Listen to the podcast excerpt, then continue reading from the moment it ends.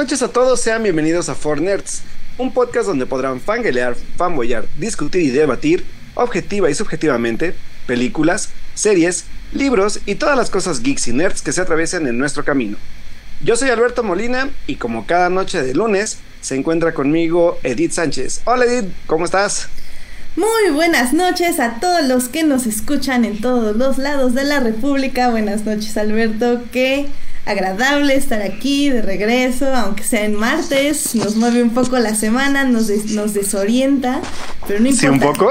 No importa, hay que empezar con todo, con todo, con todo. Exacto, exacto. O sea, ya empezamos la semana el lunes exactamente, pero tuvimos muchas cosas que hacer porque Edith y yo tuvimos que ponernos como muy muy este, ahora sí que muy ad hoc a los estrenos de la semana, sobre todo del que vamos a hablar el día de hoy, pero también nos dio tiempo para ver algunas otras cositas, por lo menos a mí, Edith no lo sé, pero eh, pues ya estamos aquí, aunque sea martes, fallamos ya, ya llevamos dos fallas en el, en el año, ¿va? No, no, no, o sea, una falla de que no hubo programa y algunos días los hemos movido a martes, que creo que va a ser el caso de la siguiente semana, que de hecho no se me olvidó discutirlo contigo porque es fuente, pero ya les diremos al final del programa. Discusión de creadores de Fortnite en estos momentos. Exactamente. Por favor, espere. Este, sí, sí, sí, vamos, vamos al chat de WhatsApp y lo discutimos mientras. Mientras.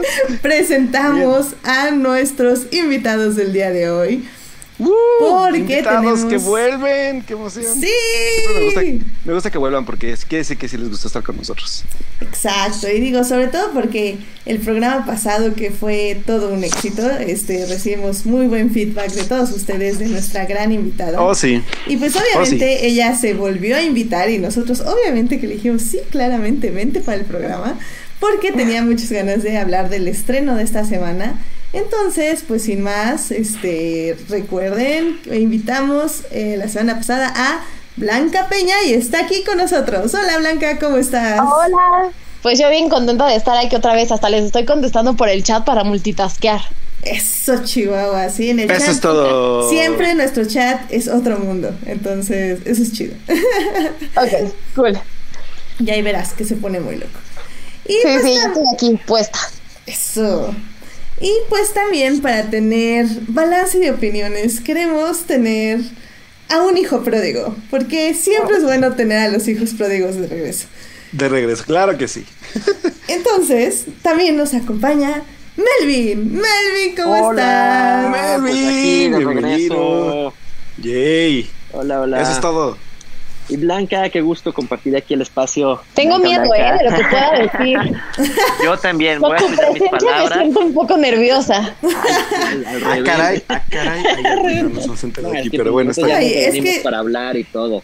Claro, claro. Y es que Sí, es que, es que es una larga historia, porque siempre, o sea, que estamos platicando de cualquier cosa, Melvin y yo siempre le digo, no, es que tienes que darme tu opinión de esta película. Y me dice, sí, sí, sí, luego te la doy. Y nunca me la da, entonces estoy muy nerviosa de que mis críticas, de que sea el momento de la lucha de las críticas. Eso, pero para eso estamos aquí. Ese, Pues ese sí, es el para eso es Fortnite. programa. ¿Qué más que para eso? Para tener cismas, para que haya sangre, para que haya golpes. Y, tam- y también Ahora- abrazos ahora- y besos y todo. la violencia contigo. No, Llegó muy no, no, violenta es- esta es- muchachita de sus vacaciones. es de todo, hay, hay un poco de todo, hay un poco de todo. Llegó muy empoderada. Qué bueno, qué bueno. qué bueno. O, o fue gracias al estreno de la semana. No lo sabemos. Posiblemente No lo también. sabemos. Lo hablaremos un poquito más adelante. Porque en este momento nos tenemos que ir a los momentos de la semana. Así que, vámonos. Vámonos.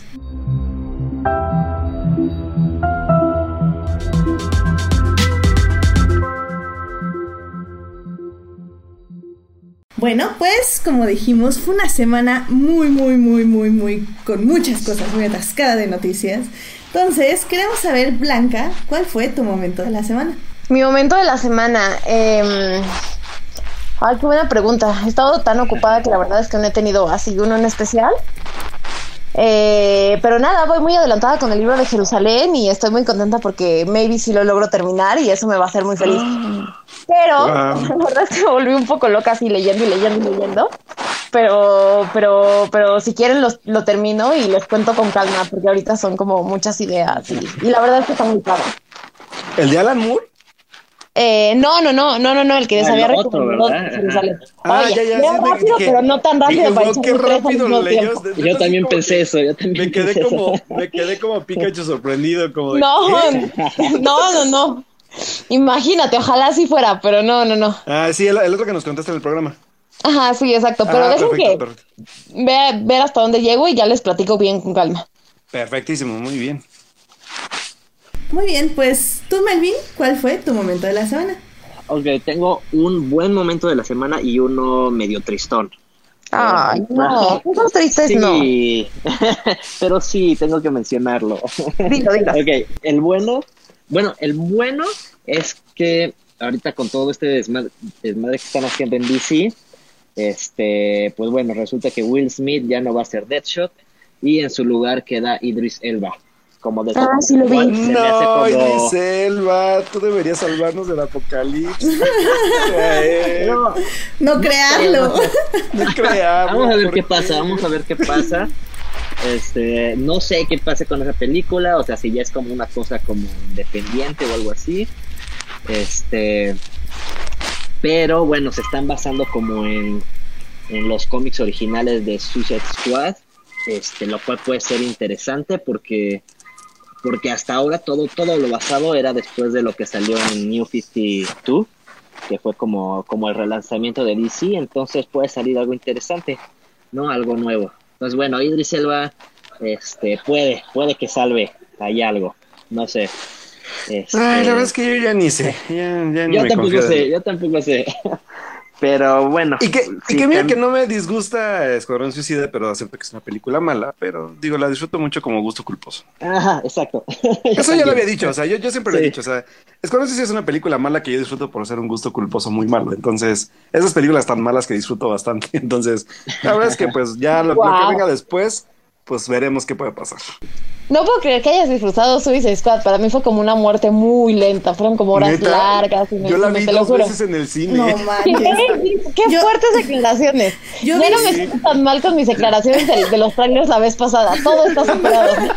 No, yo, yo lo único que recuerdo de Su- Suicide Squad es que vi dos películas, que una era un videoclip y la otra era el intento de una película, del final de una película. Es lo único que recuerdo. Era una película Sí, medio de acuerdo.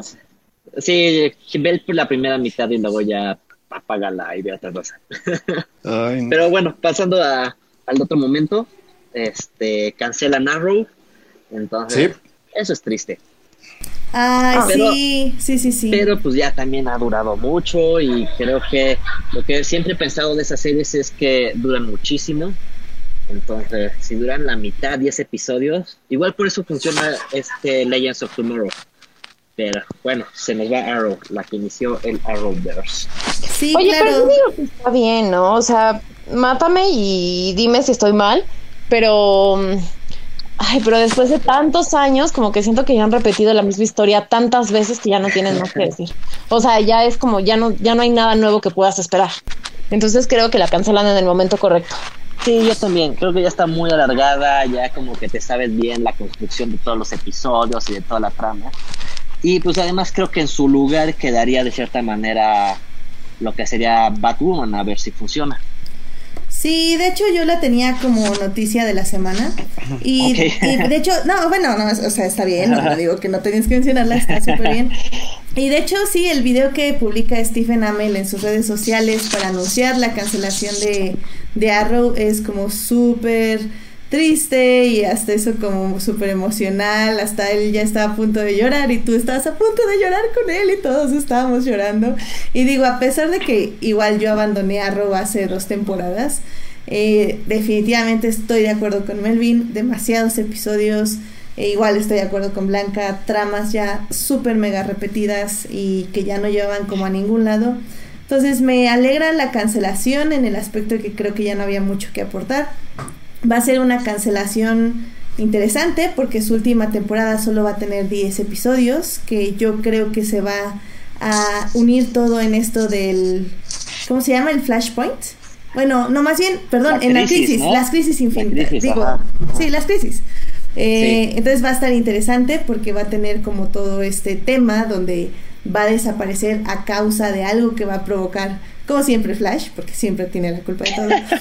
Entonces va a ser, va a estar interesante y me entristece por Stephen Amell, pero al final del día creo que ya era Eh, pues bueno, Sí, ya era hora, definitivamente. Sí. sí. Y Eh, no dudo que salgan cameos después con Stephen. ah, Ah, claro. seguro. Claro, segurísimo. No, sí, eso sí, no va a haber ningún problema. La verdad, hasta que, hasta que si quiere se puede ir con las leyendas del mañana. O sea, no hay ningún Exacto, en problema. una de esas. Es algo Sí, muy no. extraño, pero ok. Sí, como dices, Legends of Tomorrow sigue siendo la serie comodín que es increíble porque pueden hacer todo y pueden hacer nada y les va a salir increíble. Exacto. Y, y digo, yo, yo no sé una pregunta a ustedes que son super fans de este rollo. ¿Vino a cambiar también algún tipo de, de ahora sí, como de, de fuerza en las series de CW con lo que también empezó a hacer ahorita DC ya tal cual con series originales? ¿En cómo? ¿En qué aspecto? Ajá. Ajá, o sea, si afecta también el que ya haya más como parte narrativa en ese aspecto de nuevos personajes y empieza a decaer un poco lo que venía haciendo CW con sus Mm. personajes en sí. No creo porque son dos formas narrativas muy diferentes. O sea, estás manejando el tipo de series de CW que es un tipo Smallville, donde tienes como un villano. Bueno, no, Smallville se manejaba como un villano por, por capítulo, pero eh, Arrow es y, y Flash y, y todas estas Supergirl es como un villano por temporada y tienes esta evolución de personajes. Es más como hacia el melodrama telenovelesco. Oh, Mientras que siento que todas estas nuevas series como Doom Patrol, Titans, etc., tienden a irse más como, pues no sé si decir apegados a los cómics, pero al menos como un poquito más adultos en el aspecto que tocan temas no tanto de cambios, transición o, o de madurar, sino ya de temas de, del bien, el mal, etc. Digo que también lo tocan CW, pero de una forma más superficial, siento yo. Ok, es como, sí, sí, bueno, es como un poco más adulto lo que hace DC y un poco más teen novelero lo que hace CW, tal cual, porque digo, ya ustedes saben que yo nunca he visto como, como bien todo lo que lleva CW, pero sí más o menos como que quería saber si afectaba de alguna u otra forma como lo que va a pasar, por ejemplo, ahorita con Marvel y Netflix. O sea, era como mi duda, nada más. eso. Ujú, sí, Como si eran, si eran universos como compartidos o era totalmente ajeno a lo demás. sí, no, no, creo que es... sí son ajenos, son ajenos. diferentes los dos. Ok. ajá. Que es algo que le ha funcionado muy bien a DC. O sea, tener universos tan diferentes entre sí que puede hacer lo que sea con, con cualquiera. Es decir, no tienen que estar forzosamente unidos. Lo cual Marvel ha tenido un poco ese problema porque todo tiene que estar unido en el mismo universo. Y eso te limita de cierta forma. Entonces, que DC se aferre como a este multiverso me parece súper, pues, acertado, sinceramente. Interesante. Y Digo, la bueno- verdad es que De acuerdo. La verdad es que yo, yo, yo, por ejemplo, de DC sí planeo ver Titans, que es lo que me llama la atención. Pero creo que solo he visto capítulos así de CW. Vi el inicio de Flash, no me gustó. Vi Supergirl tres capítulos y me aburrió como el tercer capítulo. Entonces, como que CW creo que no es lo mío. Pero. Digo, hasta final de cuentas sí puede decir que sí se nota tam- también la manufactura de cada cosa. Pero sí tenía duda de si afectaban los universos en este aspecto. Pero ya, me quedó clarísimo. Sí, no, no, no lo afectan. Y pues sí, también nos recuerda Monse en el chat que ya también hay rumores de que Legend se termina en la quinta temporada y que Flash va a cambiar de showrunner. Sí, vienen, básicamente vienen 1300 cambios en toda la parrilla de CW. Creo que es para bien. Eh, veamos a ver qué pasa también, por ejemplo, con Supergirl, que tan, ni Joyce ni yo ya estamos viendo porque sinceramente somos menos masoquistas de lo que parecemos, pero Ya de plano. sí, no, no, y eso que va por buen camino. Creo que esta temporada tiene el corazón en el lugar correcto, pero no, la verdad no. pero en fin. Bueno, eh, Alberto, ¿cuál fue tu momento de la semana? Ay, es que para este momento de la semana voy a necesitar que canten conmigo. ¿Qué? Pues bueno, amigos, la verdad es que es algo muy bonito porque en la semana pasada, exactamente el 7 de marzo, se cumplieron 20 años de una de las series favoritas de muchos presentes en este programa. Que la verdad es que lo hemos platicado ya en programas pasados que nos cambió la vida de muchas formas.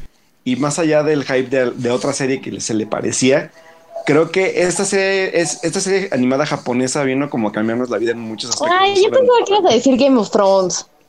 Nah, nah. No, es que Game of Thrones no me ha cambiado la vida, pero me divierte mucho.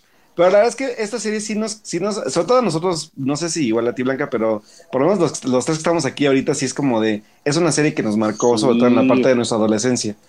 Entonces, señores, se han cumplido 20 años del, del estreno en Japón, obviamente, en México llegó un, un año después, a través de Fox Kids, pero se estrenó el primer episodio de la serie de Digimon, que pues ya cumple 20 años, ya estamos viejos amigos. Cállate. 20, 20 años de Digimon. Entonces, recuerden que si, ustedes- si tú lo deseas, Puedes volar. volar. Solo Melvin, que quiero mi, mi temporada, mi serie. Tú todavía la tienes. Algún día. Híjole, va a haber pelea aquí. Algún día, algún día.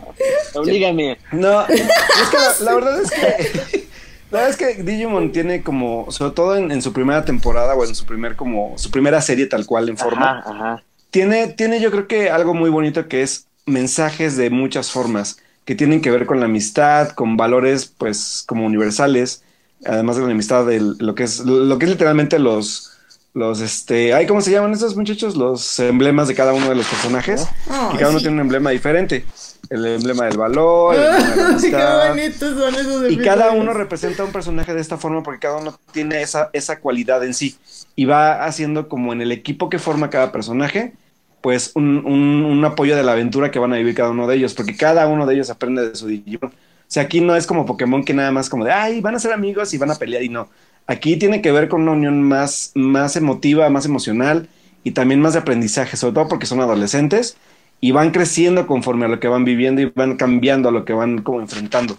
Y a veces son pruebas, de hecho son capítulos bien interesantes porque hay capítulos que son unitarios que, que luchan entre todos y hay capítulos que son luchas internas personales que cada uno tiene que salir de un cierto problema solo con su Digimon. Entonces, creo que eso es lo, lo más valioso que creo que tiene Digimon a comparación de algo pues como Pokémon o como otro tipo de series, ¿no? Y que digo, cada uno tiene como su fin, pero creo que Digimon tiene esa parte en- dentro de los corazones de quienes somos fans por eso. Porque Digimon es una, pues, una serie como muy, muy... que te llega, sobre todo te llegaba mucho en el aspecto de cuando eras adolescente y todo lo que te enseñó cuando la veías. Y además debo decir que yo fue la primera serie animada japonesa que yo le veía un fin. O sea, fue una serie que seguí totalmente así fervientemente de lunes a viernes que pasaba hasta que se acabó. Entonces, la verdad es que cuando acabó Digimon sí fue como un, mi primer gol- golpe duro en la adolescencia de que vi acabar una serie y que acompañé a todos sus personajes en el camino y ver hasta dónde habían llegado. Y la verdad es que sí, Digimon, pues ya, ya, ya, ya me, ya me marca la edad un poquito, pero este, la verdad es que es una serie muy bonita y que si no la han visto, pues, por sobre todo la, primera serie, hay muchas, este, muchas vertientes de la serie con otros personajes, pero obviamente pues la obligada es la primera, así que hablando también del, del 20 aniversario, se anunció que va a haber una película para el próximo año, eh, obviamente retomando los personajes principales y recordando que también se hizo una, un tipo de ovas que retoman también la historia de los personajes ya crecidos con sus Digimones, que se llama Digimon Tree. No la, he, no he podido ver, pero sí ya, sobre porque es el aniversario, la voy a ver. Así que cuando la acabe, pues ya voy, voy a estar hablando un poco de ella. Y pues la verdad es que ese fue mi momento de la semana, recordar un poco esa serie que me marcó. Bueno, y eso, o sea, ese fue mi momento, o sea, recordar esta serie que, que me marcó en la adolescencia y que pues también me enseñó muchas cosas y a la vez pues fue una de las primeras series que, que, que atesoré muchísimo cuando la vi. Muy bien, muy bien. Sí, la verdad, eh, estoy esperando que podamos hacer, como, hacer perdón, este, un programa especial de Digimon y ya hasta se apuntó una primera invitada que ya dijo que yo quiero ir a hablar de Digimon. Entonces, vamos a planearlo y vamos a organizarlo. Digo, obviamente, pues ya no fue el día de hoy. Pero sí, tenemos que hablar muy, muy a fondo de Digimon y la verdad es que es una de las series que está en mi corazón y que neta he, he visto como cositas gracias a este aniversario en, en YouTube y así, porque Melvin tiene mi serie. Este, pero he, he recordado muchas cosas y la verdad me, me, me he proyectado, entonces la verdad que sí, está muy, muy padre. Bueno, ah, pues ya para terminar, eh, mi momento de la semana. La verdad es que tengo varios, pero obviamente voy a meterlos en las noticias. Entonces. El viejo truco para decirlo todo. Sí, exacto, Exactamente, exactamente. exactamente. Es su, es su- es su plan con maña. Ya Mi plan con Maya, claro que sí. Entonces nada más voy a decir que este fin de semana tuve la gran oportunidad y este el gusto de ir al Spartan Race en Acapulco. Y estuvo increíble, sol, arena y mar, mucho calor, malditos pesos, porque híjole, ahora sí subieron mucho los pesos, no podía cargar nada básicamente. Ah, Este, pero estuvo muy bien, la verdad como siempre se los recomiendo mucho. Creo que si siguen con este tipo de pesos, ya no les puedo decir que no entrenen, si van a tener que entrenar un poquito, o al menos si van y ven que no pueden cargar algo, no se esfuercen, nada más hagan sus burpees y sigan. O pidan ayuda, también vale mucho eso de pedir ayuda ahorita, sobre todo con estos nuevos pesos, la verdad sí están muy complicados. Entonces pidan ayuda y pues diviértanse sobre todo. Entonces Spartan Race Acapulco y estuvo genial. ¡Yay! Ese fue mi momento de la semana. La verdad es que qué, qué envidia que tú sí te pudiste ir a Acapulco y nosotros no. Sí, ya sé. Todavía sigo como muy cansada. Y todavía- todavía Acuérdense sube que se necesitan vacaciones las vacaciones. Sube su foto en Instagram cuando está en un, en un camastro Ah, leyendo sí. un libro, con el mar de frente. ¿Qué le pasa? Y Sí. todos destruidos así en la oficina. Sí, exactamente. estrés. Todos pálidos de la luz de la oficina. Ándale, sí. Sí, se- según mi mamá dice que es por eso que me quemé mucho, porque como ya igual ya soy de oficina sin ventanas, y ahorita que me dio el sol fue así como, ¡oh, sol! Mi piel fue como, ¡no! Y se quemó. Como vampiro. Sí, efectivamente. Ay, pero no, fue, fue increíble, así que se los recomiendo súper muchísimo. Y No, ya. si falta de ganas de ir a Acapulco, créeme que no nos, o sea, tenemos, de que tenemos ganas, tenemos ganas, no nos faltan.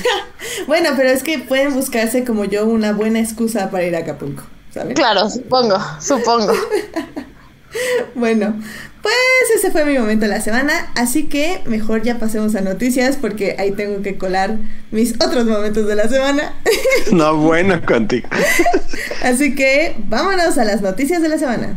Noticias de la semana. Eventos. Trailers. Hashtag no vean trailers. Chismes. En 4 Nerds. Bueno, pues antes de pasar a los momentos de la semana, este Melvin, creo que hay gente que te está saludando en el chat y quieren que los saludes desde aquí, así que no sé si quieres mandar ¿A saludos. quién? Sí, es que no, no puedo ver el chat. Bien popular el Melvin. Sí, no, Sí. Melvin ha Hola. traído, te están pidiendo que ya te pongas a trabajar y que mandemos saludos al quirófano, si no mal recuerdo. Oh, ya. Oye, oye, nadie está enfermo, calma. No, bueno, no, no sé, no sé, aquí pusieron, No, manden saludos era al un mal chiste, quirófano. No importa, era un pésimo chiste. Ah, ok. Pónganse a trabajar. Entonces, pues saludos a todos los que están aquí.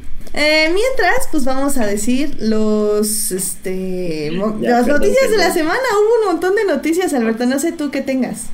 Ay, tengo un montón de noticias, pero quiero empezar por la primera y la más importante porque me importa poco su hashtag no vean trailers.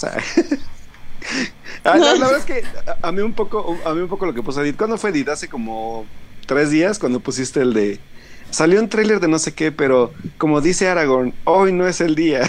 Ah, sí.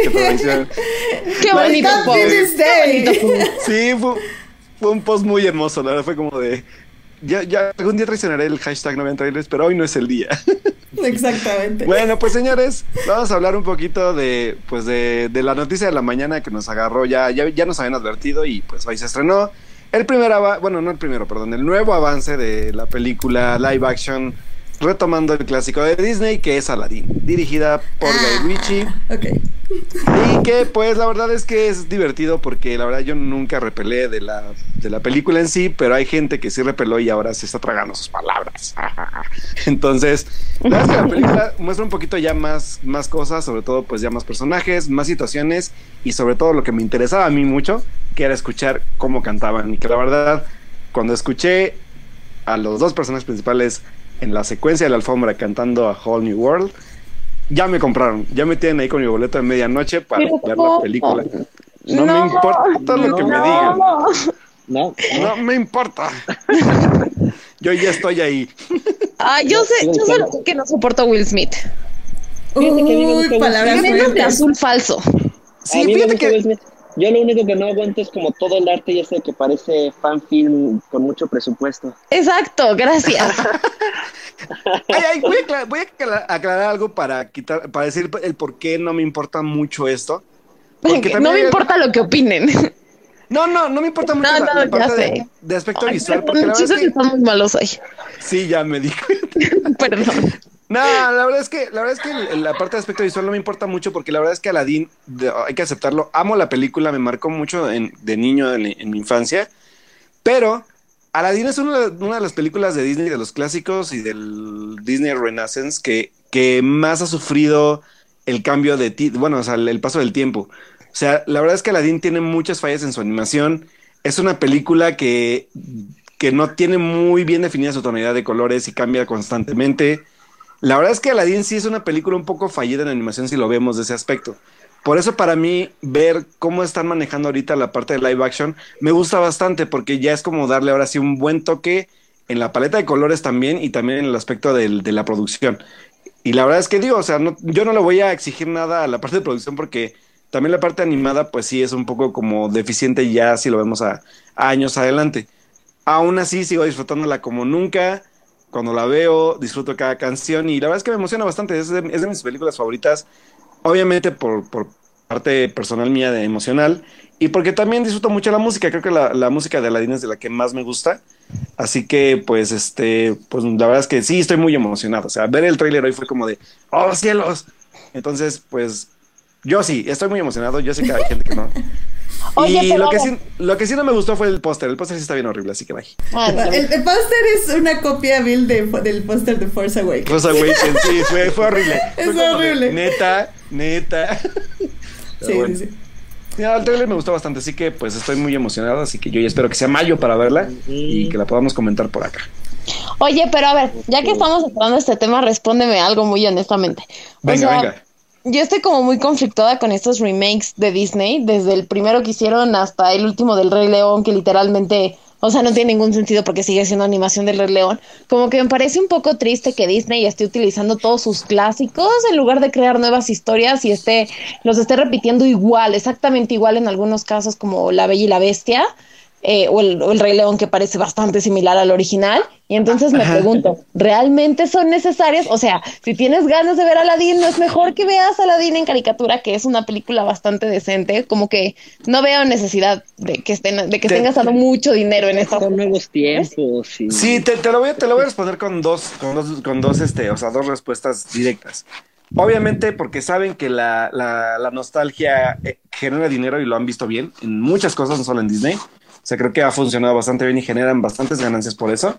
Mm. Y la segunda también es que sí hemos hablado en el programa también de esto, que hay también una sequía creativa y por muchas cosas que han estado pasando también dentro de Disney y de, o sea, hablo en Disney en general. O sea, no solamente en Disney Animation, no solamente en Pixar, sino en muchas cosas y también por la, entre la sequía que hay y entre los problemas de dirección que hay dentro de la compañía después de los escándalos sexuales, la verdad Ya. es que Disney la está padeciendo bastante. Entonces, creo que los live action son una forma de subsistir y que saben que es dinero asegurado porque eh, literalmente está asegurado. O sea, es como de, la, o sea, los papás de esos niños que, que son de esta generación ya la vieron y obviamente van a llevar a los hijos a verla y vamos a generar un chingo de taquilla porque ahora son los hijos que la vieron más sus nuevos hijos y repetirla mil y un veces porque la nostalgia les está pegando, ¿no? A final de cuentas, no es una mala estrategia. La verdad es que creo que no es porque mm, sea necesario, sino más bien porque es como un- una subsistencia económica en lo que también se van planteando muchas cosas, porque no solamente también es lo de la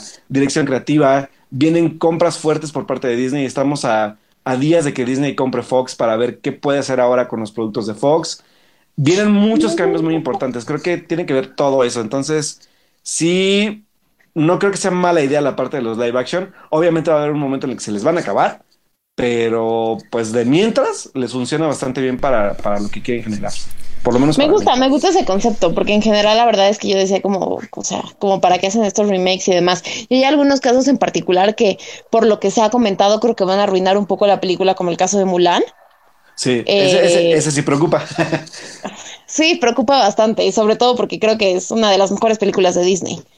Y este, y pues nada, Aladdin la verdad es que ese Will Smith en azul no se ve muy padre, pero bueno, está bien, no pasa nada. Sí, yo no soy, yo no soy el gran fan de Will Smith, mm, no me disgusta tampoco, me encanta, pero yo sí creo que, o sea, se me hace carismático, o sea, cuando lo he visto en películas me, se me hace carismático y lo, y, lo disfruto, o sea, no, tampoco es como eso súper fan. Entonces, digo, puedo dar el beneficio de la duda y, y, también creo que también nos enseña a nosotros a quitarnos un poco el, el, el, ay, pero es que lo que hizo este, ay, ¿cómo se llama este? El genio, se me fue el nombre, discúlpenme. Y esa que soy máximo con los nombres. Este, Robin Williams. Robin Williams, o sea, lo que hizo Robin Williams es como, wow, y no va a cambiar nunca en la vida. Obviamente nunca va a cambiar, pero pues, digo, está, está, estaría padre e interesante ver lo que Will Smith puede aportar al personaje, porque también ya lo ha dicho en entrevistas. O sea, creo que Disney me dio apertura para poder hacer un, un genio diferente.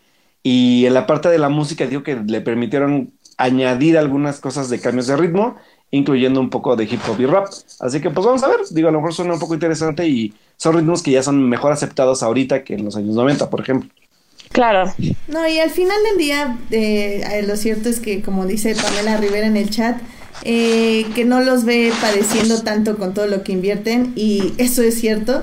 O sea, al final del día sabemos que estas películas, queramos o no, o nos gusten o no, o como La Bella y la Bestia sean acertados o no, al final del día le están generando una taquilla, pero así ridícula. Tremenda. O sea, ridícula. No lo están haciendo como porque porque realmente ya no haya idea, sino porque es algún producto que ya les está rendiendo un dinero que obviamente eh, les va a retribuir y les va a retribuir al doble o al triple.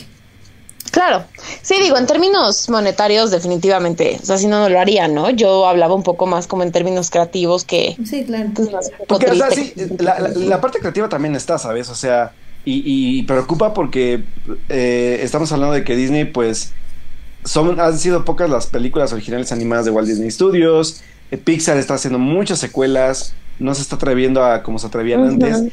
Y Definitivamente. Y tiene mucho también que ver por, yo creo que también por la parte de la, de la sequía creativa que hay, por los problemas de dirección. Y también yo creo que también una parte de, comodidad, ¿sabes? Como de, ¿para qué nos arriesgamos?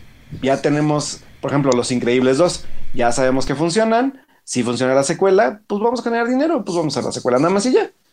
Sí, claro. Y, digo, o sea, y, lo que preocupa ahora es que al mercado se le malacostumbra hacer secuelas y cuando llega algo nuevo, la gente no lo acepte tal cual y eso también saben que es un riesgo. Entonces, no lo sé, o sea, por ejemplo, el nuevo proyecto de Pixar que se, se antoja interesante, pero como todo siempre va a ser un riesgo, igual como lo fue Coco, eh, como lo fue en su tiempo, no sé, este Monster Inc. O sea, sí son como, como, como, como, como que le van temiendo cada vez más al arriesgarse por el, por el simple hecho de dinero. Y, sobre todo porque Disney está generando cantidades inmesurables de dinero y con estas compras que, que, que ha ido haciendo y que viene ahora una nueva, ni para qué hablar de eso. O sea, la verdad es que Disney se está adueñando literalmente del mundo del entretenimiento y pronto del mundo entero, yo creo. No, y al final del día, como nos dice Joyce en el chat, eh, o sea, Mulan tiene todos estos problemas de derechos, este, o sea, son, son como muchas cosas que hay que ver y está muy interesante cómo se está acercando Disney. Y un poco como dice Monse, también al final del día es muy difícil complacer a todos. Digo, ya lo vemos con otra de las noticias de la semana, que es que Maléfica, eh, la secuela de la primera parte, o sea, Maléfica, esta se llama algo así como... Ah, se me acaba de ir cómo se llama, Maléfica de Emper, la emperatriz, mm. algo. No, es em, este... No me acuerdo. Mistress of Evil. Mistress, of, Evil. Eh, que va a salir ya esta secuela en octubre de este año, eh, se acaba de anunciar. Y es una película que a mí personalmente, ya lo he dicho, tal vez creo que no lo hemos discutido así al 100%, o no, creo que sí, de hecho sí, hay un podcast donde lo discutimos porque me gustaba tanto. El punto es que creo que fue un gran acercamiento a, a como a un sentir femenino sobre violación, sobre dolor, sobre maternidad, sobre empatía y sobre todo sobre amor, que a mí me pareció un experimento increíble y que a muchos les molestó porque esa no era maléfica, comillas, comillas, que lo entiendo, o sea, puedo entender un poco que, que su personaje maléfica no sea lo que ustedes imaginaron, pero que usen ese mismo personaje como gancho para tratar esas temáticas, a mí me pareció pues increíble y me pareció como súper relevante. Ahora, de que yo quería una secuela, pues obvio no, porque pues de qué fregados va a la secuela no tengo la más mínima idea.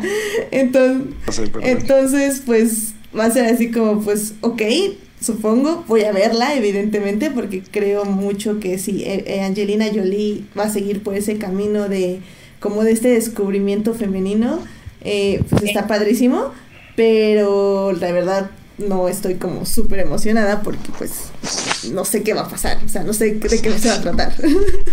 Hay, algo que, me, que ahorita me llama la atención porque eh, la verdad es que ahora sí estoy como un poco perdido en ese aspecto de, fechas de estreno, pero ¿tenemos estrenos animados para este año de Disney, de Walt Disney Studios Animation? Mm, no sé. Eh, bueno, salió el tráiler de Frozen, pero no sé si salga. Es que este Frozen, según yo, es para 2020, 2020 sí. es 2020, ¿no? Sí, sí, sí. Creo, según yo. ¿Por qué lo digo? Porque, ah, sí, dice que sí es Frozen. Fíjate, yo que era para el otro año. Lo decía porque me llama bastante la atención que literalmente este año tenemos tres live actions en estreno, no, cuatro live actions de Disney en estreno. O sea, tenemos Dumbo, tenemos Aladdin, tenemos El Rey León. Y Maléfica. Y Maléfica, o sea, wow. o sea, en un año. Sí. Está muy raro, ¿saben? O sea, también es como muy, muy, muy de analizar porque, ¿por qué? O sea, Disney se quiere echar todo, así que todo, todo el dinero del mundo en el, en el bolsillo este año por alguna razón, no lo sabemos. Pues sí, o sea, digo, no creo que Disney le diga que no al dinero. Pero o sea, el año que, sea, o ponle tú que no lo invierta ni nada, simplemente no creo que le digan no al dinero.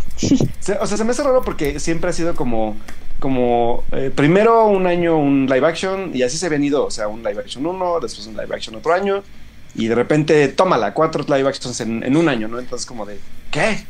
De hecho, lo, lo, comentaban nuestros amigos de Crónicas eh, del Multiverso, que, o sea, casi casi Maléfica ya estaba, pero fue como, ah, ¿qué nos sobra? ¿Qué, ¿Qué, mes nos sobra? Ah, octubre, ah, ponle en octubre. Entonces, no, como, no manches, todos los meses tienes algo. Maléfica era para el otro año, aparte. Sí, sí, sí. Y ahí también, obviamente, nos dice Monse que si te estás haciendo caso, Monse, aguanta. Este, es que también ya va a entrar Disney, Disney Plus, que pues ya anunciaron que van a tener todas las películas habidas y por haber de Disney. Y eso, y eso pues está súper interesante porque va a ser una competencia muy fuerte para Netflix, Amazon y pues otros servicios de streaming. Y más súmale las series nuevas y wow. Como The Clone Wars. The Clone Wars. Por cierto, igual se, se anunció, noticia adicional extra el día de hoy. Se anunció que van a adaptar también una serie de cómics de Marvel que se llama What If, que es como de qué hubiera pasado si no hubieran ah, pasado eventos importantes dentro de Marvel. Y también me super llama la atención eso, porque es como de, wow, o sea, sí están sabiendo cómo van a explotar ya su, su parte como de cada rama, ¿sabes? O sea, Star Wars, Marvel, viene Fox con un buen de personajes también. No sé, o sea, es como inaudito, o sea, neta, así es como, o sea, llega el 20 de marzo, literalmente nos le va a faltar a Disney firmar. Y compramos el mundo también, así que ya se fregaron, o sea, no manches. Sí, cómprenos Disney. Estamos a la venta. Sí, estamos a la venta en Fortnite, así que si gustan la mejor oferta, pues acá, acá lo discutimos. Sí, acá discutimos. sí, wow. importante e interesante, ¿eh? porque también se ve una guerra de streaming bastante bonita. Igual, anuncio adicional de noticias. Apple está próximo a posiblemente, porque todavía no se sabe bien, pero posiblemente va a lanzar su nueva plataforma de streaming y obviamente ya hay una serie anunciada para esta plataforma, incluyendo una que, que, va a protagonizar de hecho Brie Larson, que habla sobre una, una agente secreta de la CIA, así que también por ahí ya empiezan a generar también contenido ellos mismos, así que pues vamos a ver cómo se ponen los madrazos en esta guerra de streamings. Efectivamente. Y pues para casi ya cerrar las noticias, eh, también en el hashtag no vean trailers. Obviamente salió el tráiler de Game of Thrones, que ya muchos esperaban y pues ya salió literalmente a un mes del estreno de la serie. Uh. Estamos como estoy preocupada por Game of Thrones. ¿Cómo? Llevo, o sea, estoy preocupada por Game of Thrones desde la temporada pasada. No me acuerdo si lo había platicado contigo o no, Melvin, pero Ay, pero a mí la, o sea, me gusta mucho Game of Thrones, definitivamente, o sea, creo que se ha convertido en una de mis series favoritas, pero la última temporada, vamos siendo honestos, fue muy mala. y la verdad, yo estoy un poco temerosa de cómo vayan a cerrar todo. O sea, estoy emocionada, pero temerosa. O sea, lo que descubrimos es que obviamente los showrunners no son muy buenos adaptando, pero no son muy buenos creando, Creando. la historia desde casi cero. Y, Eh, pues- y aparte, ya, ya se anunciaron los, los running times de cada episodio y a lo que se había dicho antes que se confirmó que eran rumores, pues resulta que los últimos tres episodios van a durar 80 minutos y los demás entre 60 y, y 45 minutos, así que igual no, No va a durar tanto. como creíamos. Exacto. Sí, y ese fue su gran problema de la vez pasada. Yo la verdad es que ignoro completamente eh, por qué se tomaron esas decisiones, pero la verdad es que la temporalidad de la serie pasada, híjole, fue tremendamente malo. O sea, de que yo veía un capítulo y decía, es que, ¿qué están haciendo? No entiendo. No, no comprendo cómo toda la construcción que tenían en términos visuales de sus temporalidades de repente la tiraran al suelo tan feo en la última Sí, temporada. exacto. Sí. Fue como nada llegar así del punto A, tenemos que llegar a este final, porque si no. O sea, yo creo que, yo creo que puede estar bien, con- bien construida, este, porque creo que la temporada pasada era nada más de llegar de donde estaban a donde a esta última temporada, ¿no? Y ya en esta ya desarrollarse como quieran, ¿no?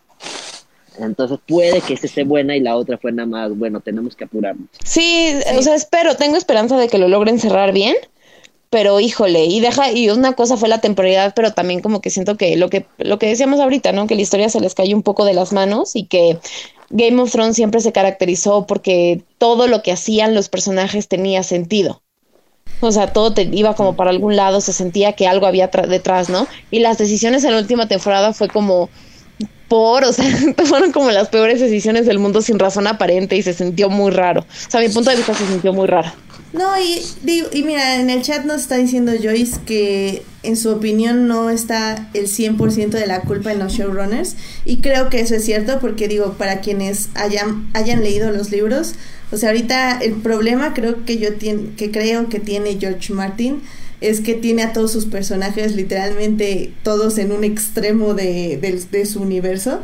Entonces no tiene idea cómo los va a regresar a su lugar. Entonces obviamente los showrunners lo que tuvieron que hacer fue eso, fue crear el viaje por mapa y hacer que todos viajaran en cinco segundos de un lado a otro.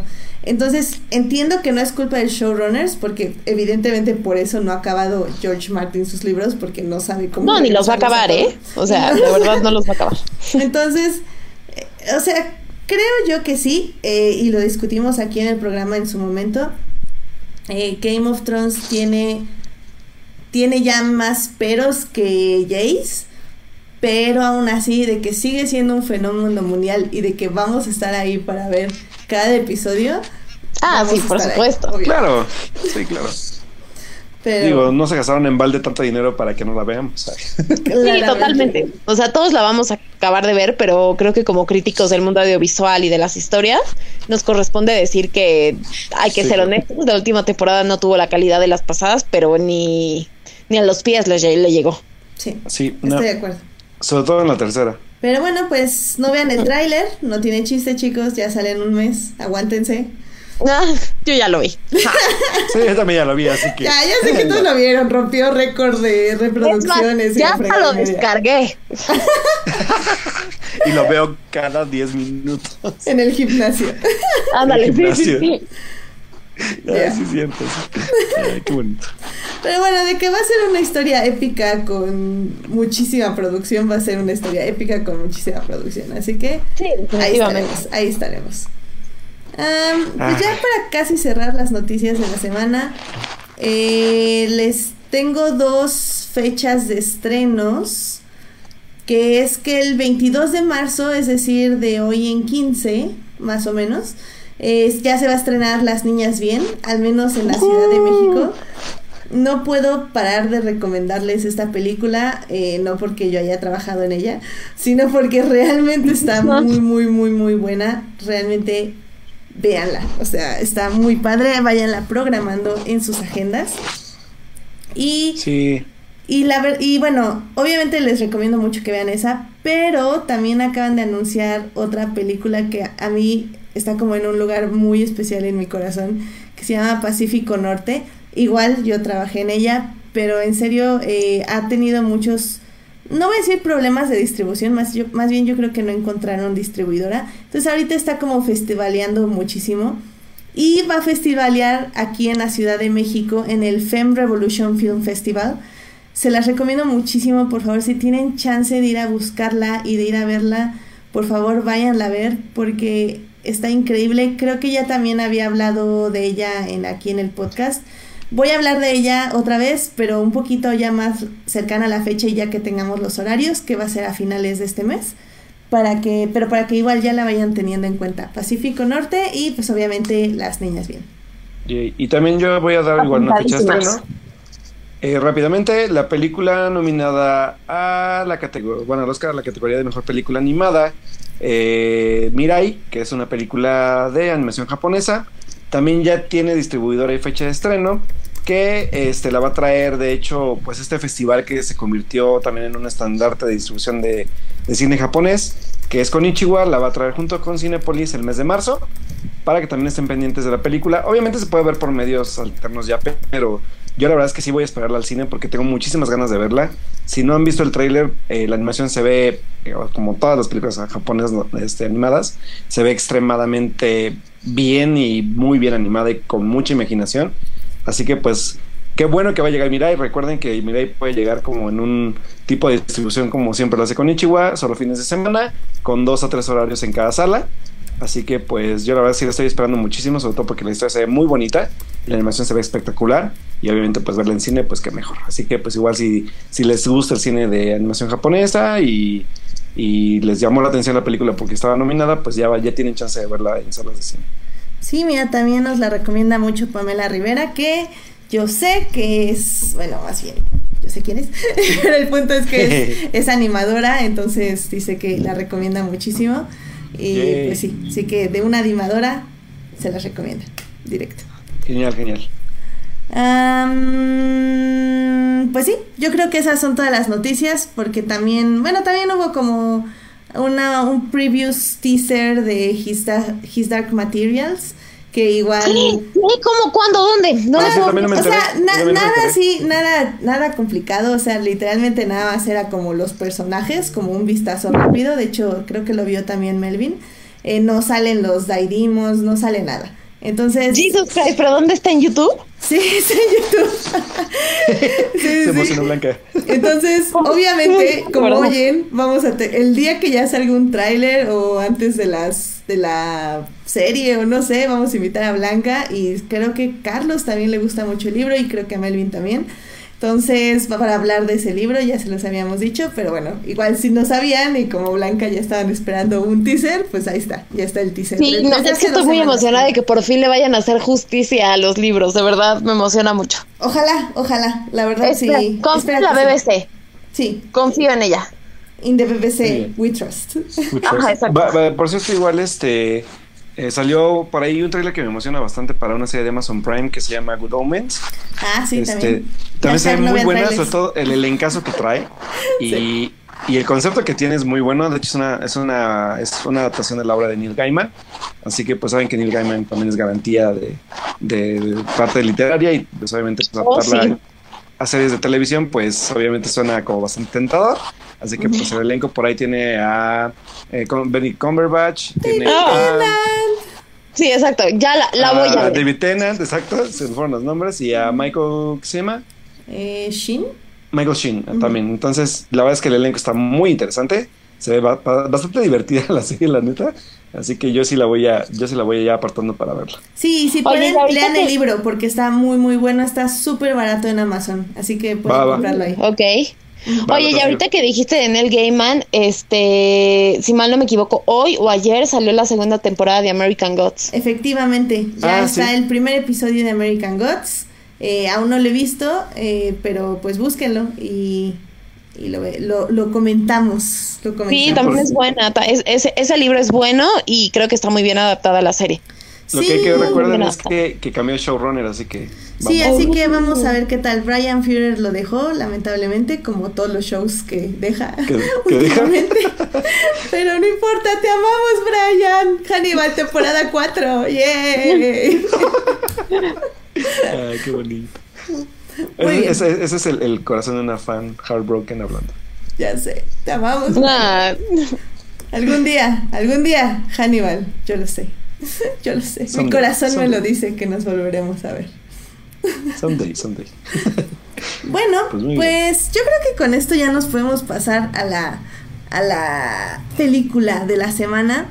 Eh, nada más rápido les queremos comentar que en- probablemente en las próximas semanas vamos a estar hablando de la serie Sex Education y de la serie Drive to Survive, que es la serie que sale de salió de Fórmula 1 en Netflix.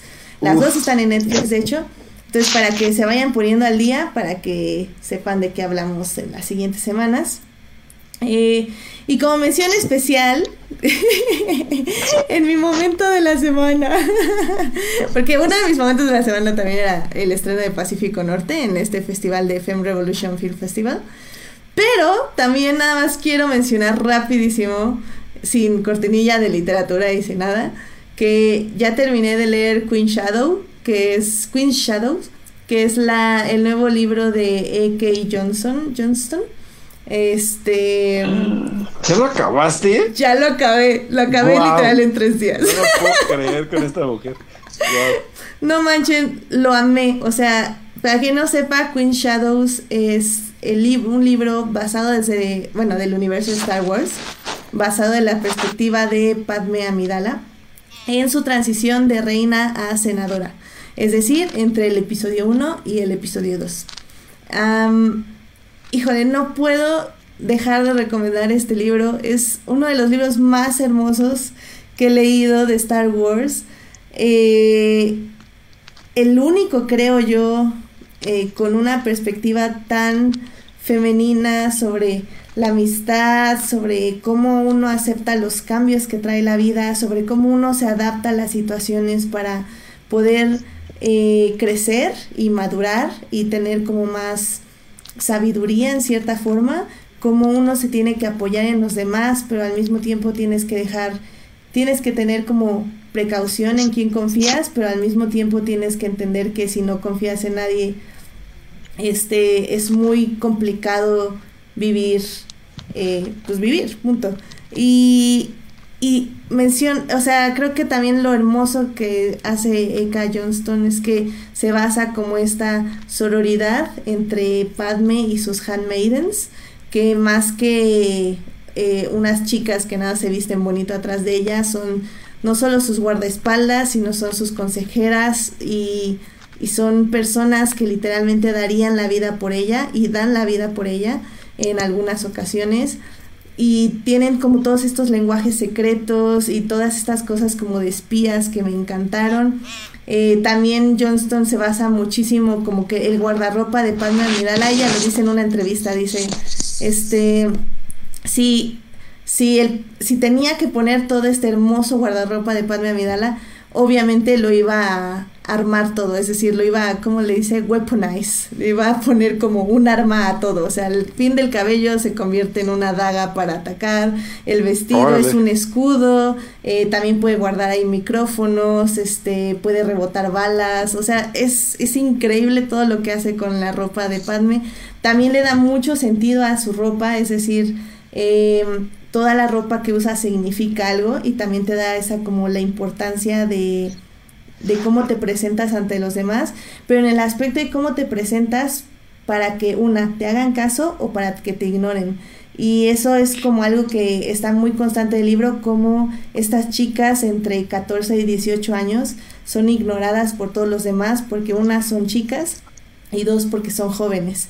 Y el punto del libro es que ellas e- es como adrede porque justamente son espías y son guardaespaldas, entonces obviamente las tienen que ignorar para que ellas puedan hacer bien su trabajo. Entonces, eh, está increíble, o sea, neta, neta, neta, no puedo dejar de, de recomendarlo, cómprenlo, este, yo ya pedí el mío en Amazon, está, está bastante barato, no está tan caro, y híjole, no puedo dejar de recomendarlo, es, está increíble, está increíble, ¡Ah, no, es hermoso, y el epílogo es lo más triste que he leído, pero termina con esta forma, o sea, termina de forma muy, muy, muy triste, pero te da como este ligero toque de, de esperanza al final y obviamente ya quieres una secuela con, con, con Sabe, que es la handmaiden como más importante de Padme, es como su mano derecha.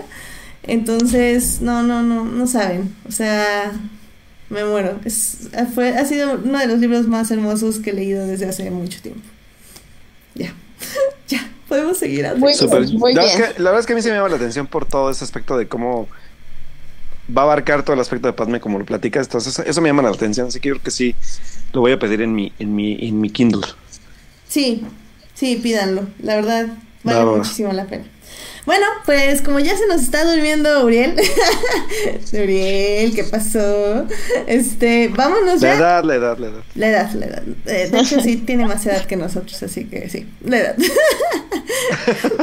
vale, pues vámonos al super mega estreno de la semana, porque hay que hablar mucho de esto. Yes. Así que vámonos. Vámonos. Películas. Cine. Cartelera comercial en Fornex. Esta semana se estrenó en cartelera comercial Captain Marvel, que es una de las primeras 20 películas del universo de MCU que nos va a introducir a un nuevo personaje que no habíamos visto en ninguna de las entregas anteriores llamada Carol Danvers que eh, por razones que nos van a decir en la película eh, se convierte o es una superheroína que probablemente va a ser la superheroína que nos salve de Thanos o algo así. O algo así. La, la bueno, este Captain Marvel, Carol Danvers, está interpretada por Brie Larson, que la conocerán por Scott Pilgrim tal vez, o por la película The Room, que también fue como súper oscariable y súper así. Que de hecho le valió el Oscar, ¿no? Sí, creo que sí, de hecho. Sí, le valió el Oscar a Mejor Actriz. Exactamente. Entonces fue así como, bueno, ella pues, ah, digamos que la película ha tenido como, ah, como cosas, porque desde antes, como ya ustedes saben, los niños rata, este, estaban ya atacando a la película porque Brie Larson es a lo que a algunos les gusta llamar como feminazi, que creo que es un término deplorable que solo sirve para señalarlos que señala, señalarnos que no entienden qué es el feminismo y los que se sienten atacados por el feminismo. ya, aparte digo, o sea, entrando a ese tema voy a hacer un comentario rápido, como que no no sí entiendo por qué, o sea, porque así es el mundo y no sé, pero como que me parece un poco curioso todos estos ataques al feminismo cuando hay que entender que todo proceso cultural para tener un rompimiento necesita del extremismo. O sea, en la historia nunca jamás ha habido un movimiento que no, que no llegue a cierta violencia o, cierto extremismo para, para poder hacer un cambio, ¿no? Para poder romper lo que está establecido. Y la verdad es que siendo muy honestos, o sea, el movimiento feminista es muy tranquilo. O sea, su violencia y sus extremistas nada, absolutamente nada tienen que ver con lo que ocurrió, por ejemplo, en la Revolución Francesa o en la liberación de los negros o cosas así. Entonces, ay, por favor, o sea, esos términos de feminazi y así es como para gente que nada más busca qué decir, pero no tiene ni idea de lo que está hablando. O sea, si hablamos en términos, la verdad es que es un movimiento de lo más tranquilo. Sí, sí, sí, sí, la verdad es que rayar tres Es un movimiento agresivo a tu machito interior, eso es lo que pasa.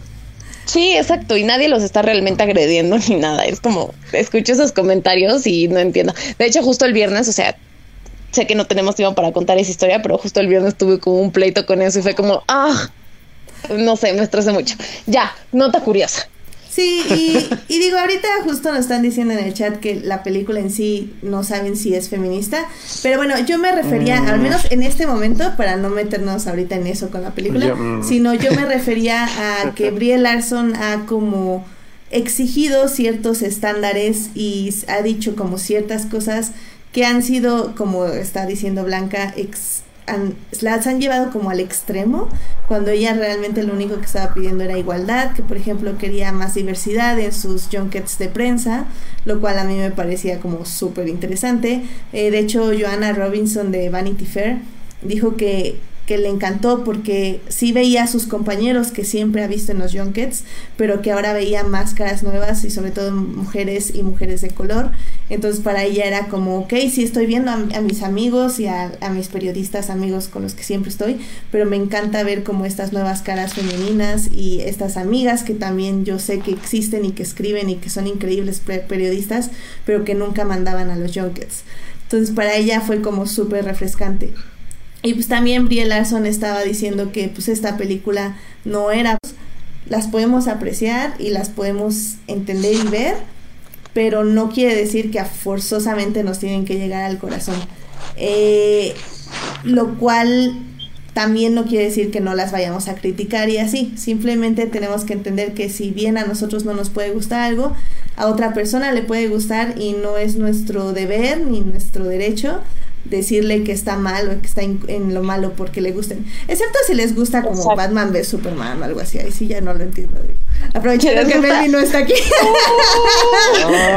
¿Qué? Ya me voy. No es cierto, El momento ha llegado que dejes de defender lo indefendible con esa película. Un día, un día va a ser un especial de Batman y Superman.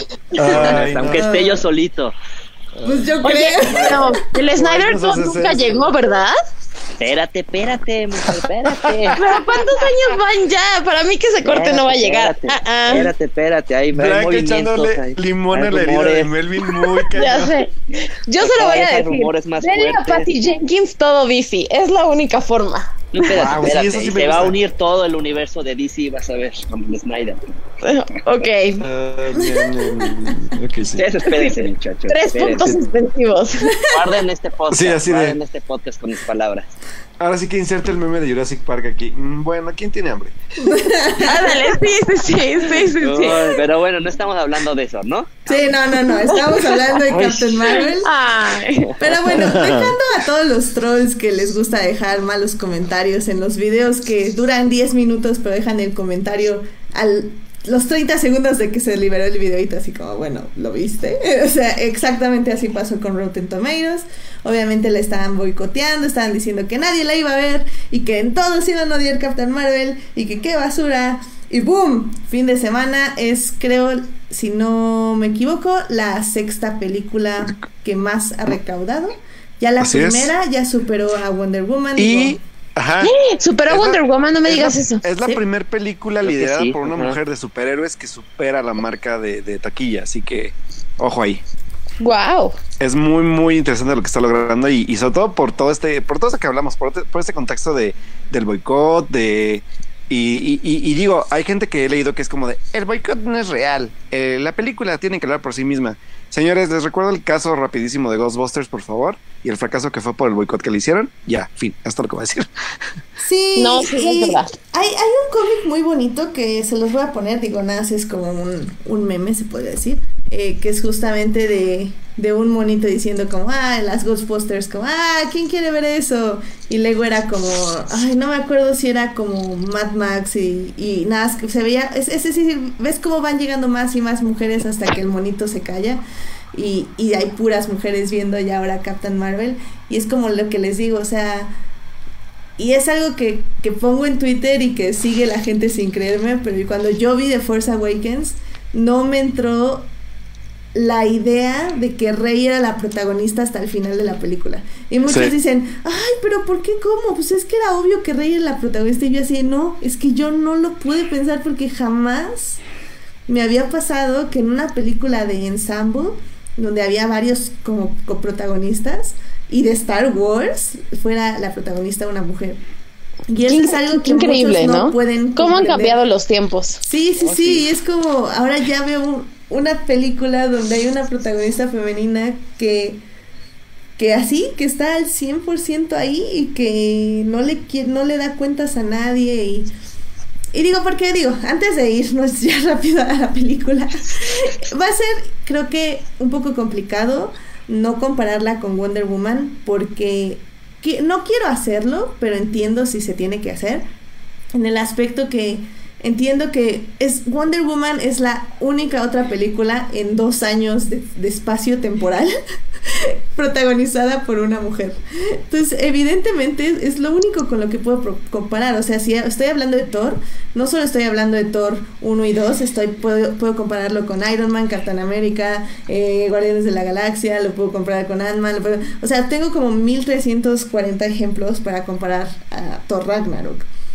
Pero lo cierto es que Captain Marvel no lo puedo comparar con absolutamente nada más, más que Wonder Woman. Y como digo, es una película que salió hace dos años de una protagonista que tiene, creo yo, un, un diferente objetivo a Captain Marvel y una muy, muy diferente personalidad. Entonces, sé que es como muy complicado no compararla, porque como digo, es la única referencia, otra referencia que tenemos pero yo al menos voy a intentar no hacerlo porque creo que es como comparar el agua con el aceite. Es muy. Y, que, y, aparte de que es compararlo por el simple hecho de, la, de protagonizar, bueno, de ser protagonizada por una mujer, pero la verdad es que son películas totalmente diferentes a universos. O sea, la verdad es que activos de cada personaje son totalmente diferentes. Sí. Sí al mismo tiempo sí, las dos como muy pensativas, sí. sí yo sí. O sea, me, refiero a objetivos dentro de la narrativa, dentro de sus universos, pero porque obviamente en sus discursos sí son como... tienen discursos hasta esos similares, pero tratados de diferentes formas también. O sea que sí, hasta en eso son diferentes para mí. Sí, claro. Y sabes también qué es lo que pasa. en, el, en el caso es una apreciación, ¿eh? la verdad es que no sé, pero creo que Wonder Woman definitivamente fue la película que rompió esta brecha, que abrió la oportunidad. Quizá, quizá sin Wonder Woman, Captain Marvel nunca hubiera llegado. Pero a mí lo que me parece interesante es que Wonder Woman sigue utilizando eh, más bien utiliza un personaje femenino y lo empodera dentro de su propio feminismo, ¿no? Y Captain Marvel la desarrollan sin darle tanta relevancia al hecho de que es una mujer, sino que realmente la forma en la que ella se desenvuelve dentro de la historia podría ser protagonizada por cualquier hombre. Y eso me parece muy bueno porque también está rompiendo una brecha de decir, más allá del género, podemos tener una heroína que, que es igual de interesante y hacen las mismas cosas que cualquier, que Iron Man o que Thor y así, y realmente no es importante su género. En Wonder Woman sí es importante su género, en Captain Marvel no. Sí, concuerdo, sí, totalmente. ¿Y sabes por qué? Porque también la forma de cómo se relaciona con los personajes es muy interesante. Más bien lo que, lo que ayuda a reforzar los discursos son los personajes secundarios, no ella. Y Wonder Woman sí refuerza el, discurso totalmente ella. Si no existe ella, no existe discurso. Entonces eso también es muy interesante. Sí, de, acuerdo, totalmente de acuerdo. De hecho, Joyce tiene una pregunta para ti, Alberto, que es que como mercadólogo, ¿tienen los, las dos tienen el mismo objetivo en lo que venden? Fíjate que, que sí es como casos como separados, porque Wonder Woman sí tenía como ese objetivo, ¿sabes? O sea, era como de, aparte era como el primer producto de DC que en verdad buscaba salirse del molde del, del cine de superhéroes por el simple hecho de representar a una mujer. Ya que lo hizo y que sabe que es precursor en eso, Marvel sabe que no podía competir con eso. Yo creo que más bien, eh, ya sabiendo que es una mujer, lo que hizo Marvel fue, fue apostarle a la parte del empoderamiento del personaje en sí dentro de un universo, no necesariamente hablar como en general o hacer un discurso súper grande como Wonder Woman. Creo que eso es lo que varió en, las campañas de, de, de, mercadotecnia de cada una. Sobre todo porque a final de cuentas hay una promesa, ya había una promesa en Infinity War porque también hay que ser muy honestos cómo marca cada, vez más Marvel su, su línea de cómo va vendiendo las cosas. Y obviamente el final de Infinity War con el Viper de, del llamado a ella, pues es, es también como ya darle la importancia de que el personaje es relevante, no tanto por ser mujer, sino porque es uno de los Vengadores más poderosos dentro de los cómics. Entonces, sí es lo que dice, por ejemplo, Blanca, que es como de puede ser cualquier personaje, o sea, puede haber sido un hombre o pudo haber sido una mujer, pero es, mm, es como un adicional o un plus que el, que el poder que viene dentro de ese personaje sea dentro de una mujer. Eso es como lo importante. Y Marvel lo sabe y sabe que no necesariamente tiene que hacer como un discurso por parte de ella, ¿sabes? Como de, ay, yo soy mujer y yo, yo voy a romperles la madre y la fregada. Sino que más bien lo que me gusta de la película es que Carol es como muy insegura al inicio. De hecho, la película para mí al inicio, como toda película de origen, toma demasiado tiempo encontrar algunas cosas. Y aunque es una mujer que se está preparando, es muy insegura de su poder y de, todo lo que va a tener que hacer o va a tener que enfrentar. Y el empoderamiento no, no viene tanto de ella, sino de las situaciones que le plantea la película porque a comparación de Wonder Woman, Wonder Woman es una, una chamaquita que desde chavita sabe que va, va a aspirar a algo que tiene que ver con ser la mejor mujer de su, no solamente de, de, su tribu, sino de salvar al mundo en sí. Y Carol no lo sabe, o sea, Carol ni siquiera tiene un objetivo tan claro como, como, como Diana, por ejemplo. Y aquí es lo que me gusta, que el desarrollo de Carol es ese, es como también este, este, este aspecto de quitarle la memoria para que vaya redescubriendo lo que ella tiene que hacer dentro del, del universo Marvel en sí. Entonces, saber cómo, ok, ¿qué, ¿qué hago aquí? ¿Por qué no tengo memoria? ¿Quién soy? ¿Hacia dónde voy? Y este redescubrimiento, no solamente como mujer, sino como personaje principal de un equipo, pues es, es relevante para mí en ese aspecto y que cambia totalmente la forma de narrativas. O sea, que no necesariamente tendrías que ser un, un hombre o una mujer para poder ser parte de este universo, pero que la fuerza o los valores vienen también de lo que ella va aprendiendo. Y sobre todo a mí los personajes que me encantaron que es el personaje de su mejor amiga y de su hija. Neta, yo tengo un súper, literales de mis momentos, de mis, ¿cómo se llaman estos? Como mis One Perfect Shots del año, que es el momento en el que la niña, bueno, la hija de su amiga, la ve partir hacia la, hacia la, bueno, hacia, hacia la galaxia tal cual. Creo que es uno de mis momentos favoritos de la película y que ya supongo que muchos ya la vieron pero sí representa cosas que, que, que, de hecho el discurso ni siquiera es obligado, pero ahí está porque no está bien, no está no solo, no solo se ve más que como una mujer que agarró fuerzas, sino como literalmente como lo que Marvel siempre ha querido hacer, un superhéroe fregón y que va a vencer a alguien más, ¿no? Y que eso es como el darle el, el, el poder a Brie Larson de creérsela, porque aparte Brie Larson empieza no creyéndosela y cuando acaba la película es de, güey, ¿qué le pasó? Se la creyó y y no manches, guau, o sea, la verdad es que a mí me voló la cabeza el último acto de la película, así que creo que sí varía, varía el, lo que quieren decir. La verdad es que la película aquí sí tiene su objetivo, obviamente, que es como introducir al personaje, como todo en Marvel, introducirlo a, los Avengers, pero sin, también sin ser tan incisivos en el de es mujer, ¿eh? Es mujer, ahí está, es mujer. no, eso, eso no creo que lo haga. La verdad es que ya viene implícito y lo, y lo, y lo desarrollan bastante orgánico para mí. O sea, digo, no es que, no es que Wonder Woman sea forzado, pero. No, para nada. y creo que es un poco más orgánico en, en, en, Carol, por ejemplo, por todo, por todo lo que trabaja, ¿saben? O sea, Diana ya tiene trabajadas muchas cosas detrás y Carol no. Entonces, esas es como las diferencias de cada película, para mí por lo menos. Pero lo cierto es que, eh, o sea, sí tiene Captain Marvel una perspectiva muy de, como decimos, como, como sea, como de la mujer de la tierra, porque como decías, o sea, Wonder Woman está en un paraíso donde pues la mujer pues es mujer y ya, o sea, es una persona, una persona que tiene fuerza, que tiene liderazgo, que tiene bla bla bla bla. Entonces, entonces el punto de Wonder Woman es cómo llega esta mujer que vive en un mundo perfecto a un mundo imperfecto, que no solo es imperfecto por eh, punto del sexismo y todo eso que sí lo tiene, sino también es imperfecto porque tiene la guerra y tiene la muerte y tiene todo esto. Pero el punto de aquí de Captain Marvel que creo que sí es relevante es que es Carol, que como dices, igual está en un mundo perfecto, se podría decir, donde tal vez no recuerda nada, pero es apreciada y es motivada a como tratar de llevar sus poderes a un poco más aunque ya veremos luego que no es por las correctas intenciones. Pero bueno, eh, el punto es que cuando llega a la Tierra, lo primero que ella recuerda, digo, oigan, perdón, pero ya, spoilers. ¿eh? Sí, ya, ya, ya. Pero, ya, sí, iba a decir, spoilers.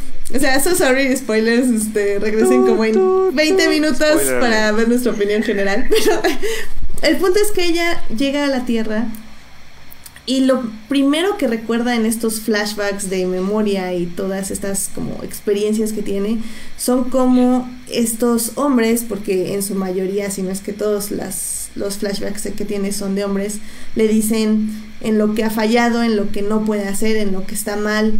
Y, y es algo que, que todas las mujeres hemos vivido en algún punto de nuestra vida, o sea, como nos dicen que no tenemos permitido hacer algo o que no somos capaces de hacer algo.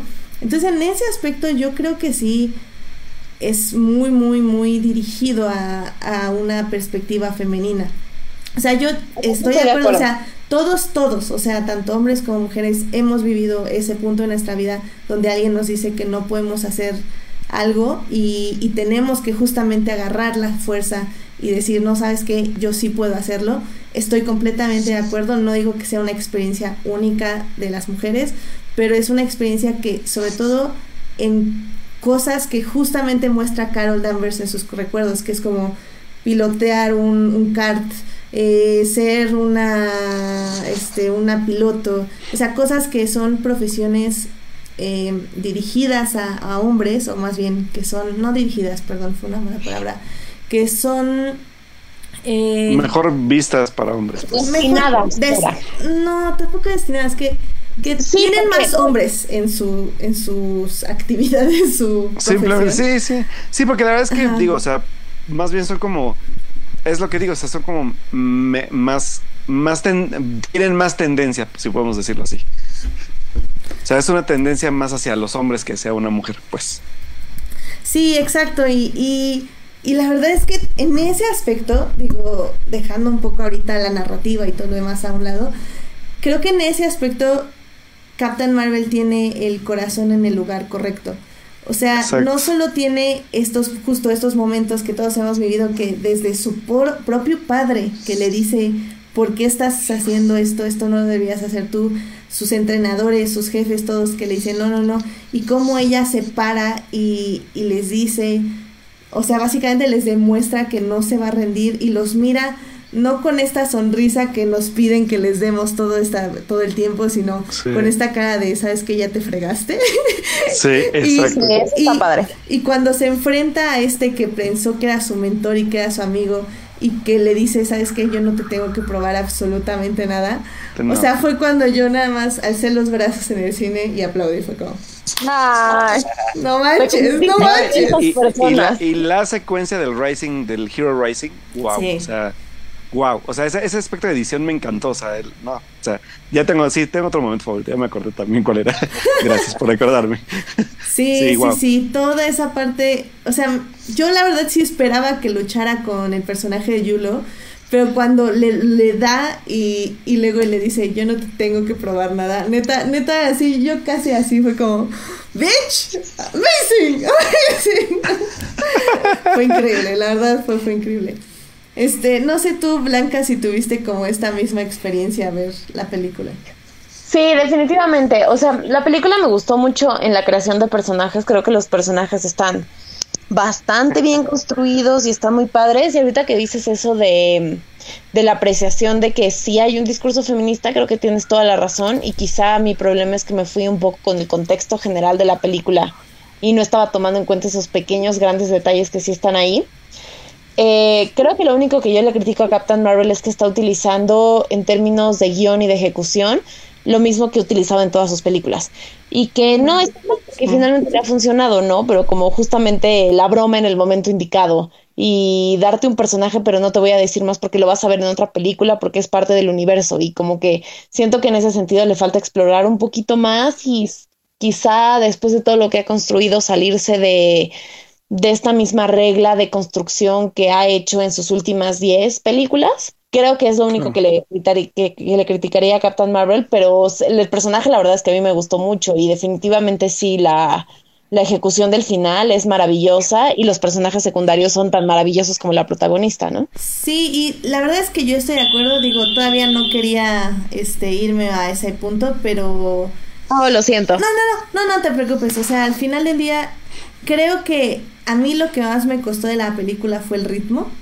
Eh, creo que es un ritmo que está muy basado en las primeras películas de introducción de Marvel, que obviamente ya no estamos acostumbrados a eso, porque las películas de introducción literalmente fueron hace 10 años. Eh, sí. Sí, ¿cuál, fue la última película de introducción que tuvimos? Este, Ant-Man. ¿Cuándo se estrenó? Tal vez. ¿Sabes por qué? También porque, por ejemplo, con lo que pasó con Black Panther, Ah, Black es raro porque ya se nos había introducido en, en, Civil oh, War. Sí, sí, sí, sí tiene Pero es que Black Panther ni siquiera es una, es una película de origen, ¿sabes? Sí, no. no, porque ya lo agarramos. O sea, su película de origen podría decirse que es Civil War, en cierta forma. Ajá, sí, porque a final de cuentas, ya cuando llegamos a Black Panther, ya no está su padre, ya está avanzado en su reino, o sea, ya estamos avanzados en muchas cosas. O sea, la verdad es que sí sacó un poco de, de onda que veamos esta otra vez como como demasiado tiempo en volver a empezar a explicarte quién es Carol, en cómo llegó ahí y que a pesar de que yo creo que el recurso de la memoria es muy bueno para no aburrirte, sí llega como a veces a como a extenderse demasiado. Pero sí creo que hay un factor súper importante para cuando pasa eso, que es este el desarrollo de también del personaje de Nick Fury. O sea, creo que si no hubiera estado Nick Fury ahí también hubiéramos tenido más problemas en la parte de, ralentización del guion. Así que pues creo que funciona también bastante bien como, como secundario y acompañante de- de- del personaje. Sí, por ejemplo, eh, justo ahorita nos estaban diciendo ya en el chat, Doctor Strange fue la última película de introducción, fue en el 2016, fue hace tres años, no fue hace tanto, pero Oye, sí. pero Doctor Strange tiene la- un tono muy, o sea, obviamente tiene un tono muy diferente a Captain Marvel, pero me refiero en términos de guion, a pesar de que sí es una, una historia de origen, yo la sentí muchísimo más ágil que esta. Sí, sí, sí, sí. Sí, Mucho más ágil. Es Sí, que sí, sabes que también el asunto de Doctor Strange es que la fórmula es el típico de entrenamiento, o sea, de, de adquirir Exacto. como un conocimiento que no tienes. Y el problema de Captain Marvel es que estamos en una búsqueda de memoria. Yo creo que sí el ritmo de Captain Marvel se pudo haber mejorado con otro tipo de edición. O tal vez, sí, con otro tipo de edición. Una edición como menos pausada y reflexiva en cierta forma. Porque siento que el punto un poco del ritmo es que le dan como mucho tiempo al personaje de, de ver la situación. Y creo que no era tan necesario porque la situación es muy simple. sí. O sea, no, no hay necesidad de detenernos tanto a analizar cada momento. Y, y, y- y ¿sabes qué es lo peor? Que, que también esta, este entrecomillado giro de tuerca, la verdad es que lo ves venir desde media, no, una hora antes. Ah, yo no lo vi venir. Yo, la verdad es que yo sí lo veo venir, sobre todo porque son demasiado obvios en el aspecto de cómo manejan el personaje de Jude Law. Pero, digo, o sea, digo, no me sorprendí, tampoco me enojé, pero fue como de, ok, sí, ya lo sabía, ahora que sigue, ¿no? Y bueno, Lo a mí lo que sí me gustó fue como mi pregunta de qué sigue, pues fue un tercer acto chingoncísimo, la verdad es que puedo, o sea, me voy a arriesgar a decirlo. Recibí casi casi lo que esperaba de un momento como el que esperaba de Wonder Woman en la, en la, en la de No Man's Land. Recibí Ah, es maravillosa esa escena. casi, casi lo mismo en el final también de, de, de, de Captain Marvel. La verdad es que el verlas alzarse y madrearse a medio mundo es un deleite en la pantalla. O sea, la neta es que lo disfruté mucho, mucho. Ah, yo, dis- yo disfruté ver a Lee Pierce, la verdad. No lo voy a negar. Que se veía raro, fíjate, porque yo, yo, yo juraba que no era él. Como Sí, que se algo- veía como con menos maquillaje. Ajá, y era porque, azul. ¿sabes? O sea, No algo sé, pasó ahí. Ajá, porque hay algo que pasa en. No sé si se acuerdan en Guardianes de la, de la- Ujú. de- de la Galaxia, perdón, ya, ya que me acordé del por qué se ve raro. Hay un baño que le dan al inicio de Guardianes de la Galaxia que le da como un toque de como de tintes negros en la Sí, cara, que eso es lo que no tiene. Sí. Entonces es lo que lo hace ver como raro, porque dije, sí es. Y sí, ya después dije, ah, que es, por, es por eso. Sí, y también dice Joyce que también lo, le- lo pusieron más joven. Y sí es cierto, seguro lo pusieron Ah, sí, más joven. también tiene que ver eso. Sí, pues a todos. Hasta Colson se ve más joven. Eh, Melvin, ¿tú qué opinaste de la película? Así, este, pues mira, yo, a mí sí me gustó el ritmo, este, sí, sí entiendo que es como muy, muy parecido a las primeras, pero precisamente por eso creo que me gustó, porque es como el respiro de, de Avengers y post-Avengers, ¿no? De ser de que cada vez tiene que ser como más espectacular y más espectacular y más espectacular, ¿no? Y aquí como que siento que eh, este estilo, este, el ritmo que llevaron fue así como contenido como, como no sé, un poco como para que te relajes, ¿no? Y todo eso. Entonces, eso, eso a mí sí me gustó. Este, eh, ¿qué más, qué más? Ah, sí, Jude Law, este, también sí, es como que ese ya medio se veía venir, un poco ese giro. El giro que me gustó fue el de los, este, Scrolls, ¿no? Ah, al los final no eran los buenos. eh, que al final no eran los malos, ¿no? Eran los buenos. Y este. ¡Oh, y no! ¡Spoilers! Ah, Y a ver, a ver, ahorita que ya dicho. Ya habías habíamos dicho que esto era Ya habíamos spoilers. dicho, ¿no? Pero a ver, a- ahorita que rápido tocaste ese tema, va mi pregunta. Ajá. Entonces, ¿no vamos a tener Secret Wars? Y- igual y lo meten después. No sé, no sé, la verdad. Podrían meterlo. Ah, me preocupa O sea, un poco eso, pero O bueno. sea, eso te rebotea todo con, Ah. con la siguiente película, con ¿quién, Endgame. digo, quién sabe por dónde lo vayan a meter, exacto, ajá. Quién sabe por dónde lo vayan a meter, pero, o sea, yo creo que eh, funciona, o sea, a mí me gustan este tipo como de giros, porque es como, o sea, ahorita ya, ¿qué, qué sale este? viene a, a Avengers Endgame y este y ya hay como mil teorías de todo, ¿no? Es como va a pasar Claro. esto y esto y esto, ¿no? Y entonces cuando ves personajes así como los Scrolls, ¿no? Por ejemplo, es así como, ah, ya se viene este Secret Wars y esto y ya va a pasar esto. Entonces como que cuando dan esos giros de tuerca es así como, ah, no, vamos por otra dirección, ¿no? A mí me gustan, ¿no? Como que eh, es algo nuevo, ¿no? Es algo fresco. ¿Y qué más? Este, me gustó mucho la ambientación. Después de, de que llega a la Tierra y empieza como a perseguir a estos scrolls y todo, así como esas secuencias de acción, este, me gustaron mucho. Creo que sí, hay, hay un espíritu ahí de los noventas, ¿no? De las pelis de los noventas que rescataron. Entonces, las persecuciones en carro, en las autopistas. Pulp Fiction. Sí, así. este. No, y tantas, ¿no? Como que era muy clásico, así, película del 90, persecución en la ciudad, ¿no? Todo eso. Sí. Entonces, eso me súper encantó. Este. Y manejan muy bien como todo ese tono de la época, ¿no? Este. Digo, el momento maravilloso es cuando están cargando el disquete, ¿no? Este, ese, ese momento creo que ese es mi favorito de toda la peli, ¿no? O sea, es como, y no sé, ¿Qué está- a mí me gustó mucho cómo generan tensión, perdón, Sí. ¿Qué está pasando? Está cargando.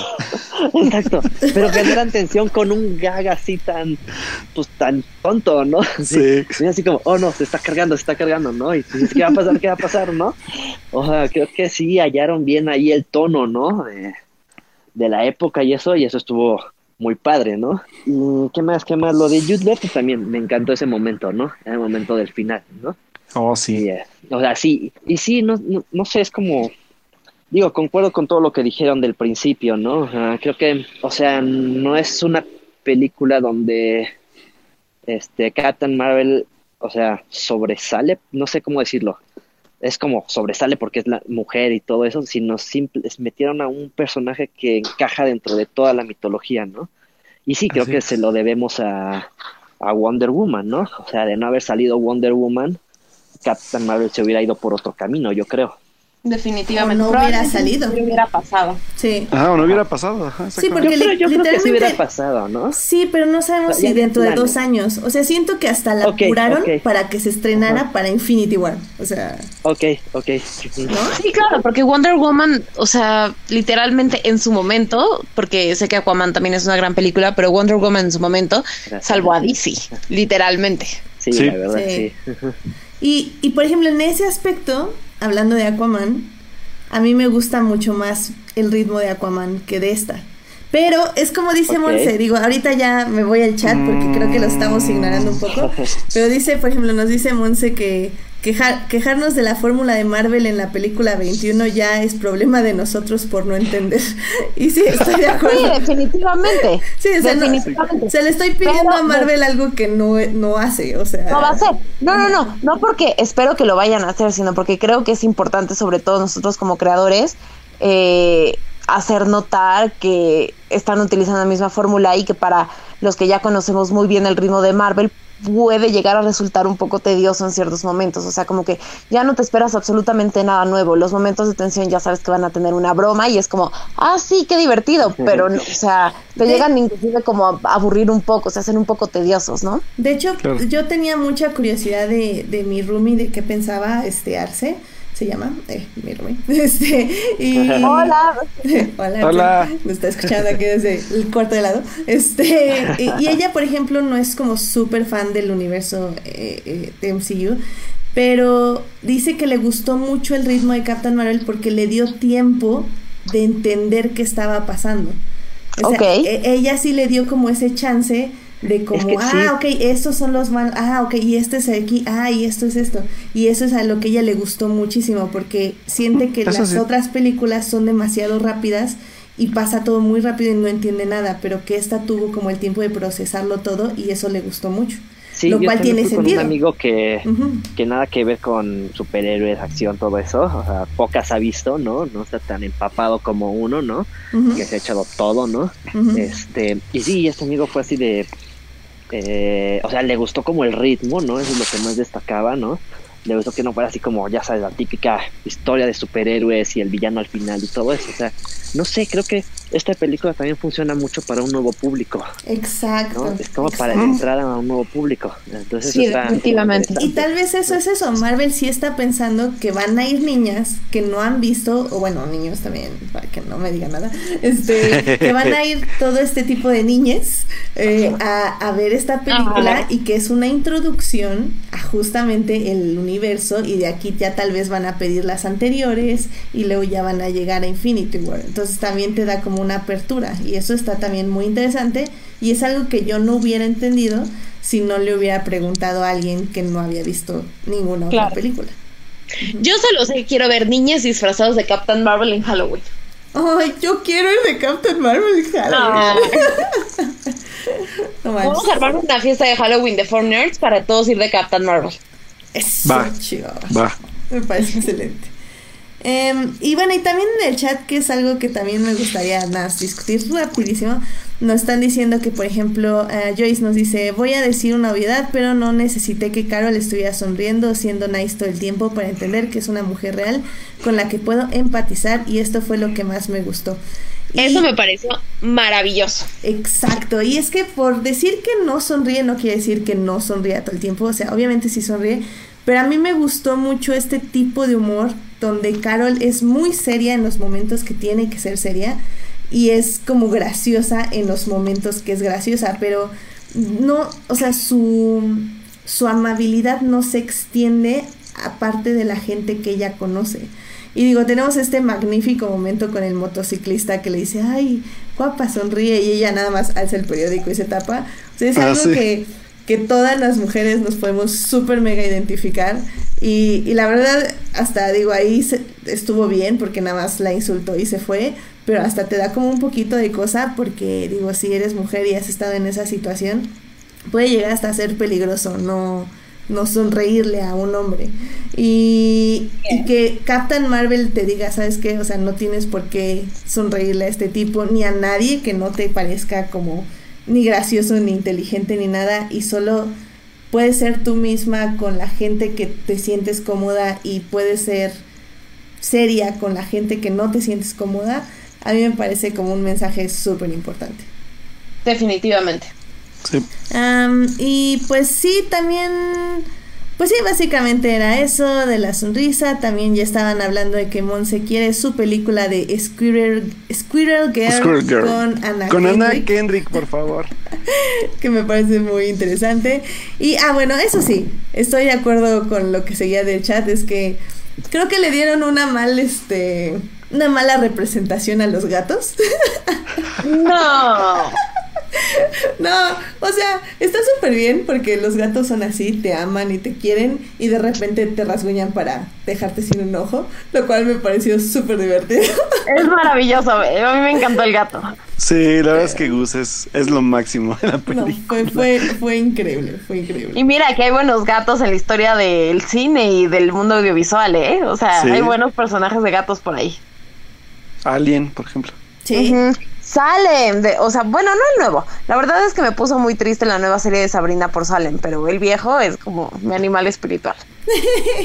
sí, ya sé, pero... Sí, es que sí, aparte Salem es como todo un, este, ¿cómo se le dice esto? Como un, un Un- sabio, un gato Ah. sabio que, que da con toda honestidad sus puntos de vista, así que sí. Exacto, es como, y aparte súper irónico y súper sarcástico y es como, ah, quiero ser así en la vida.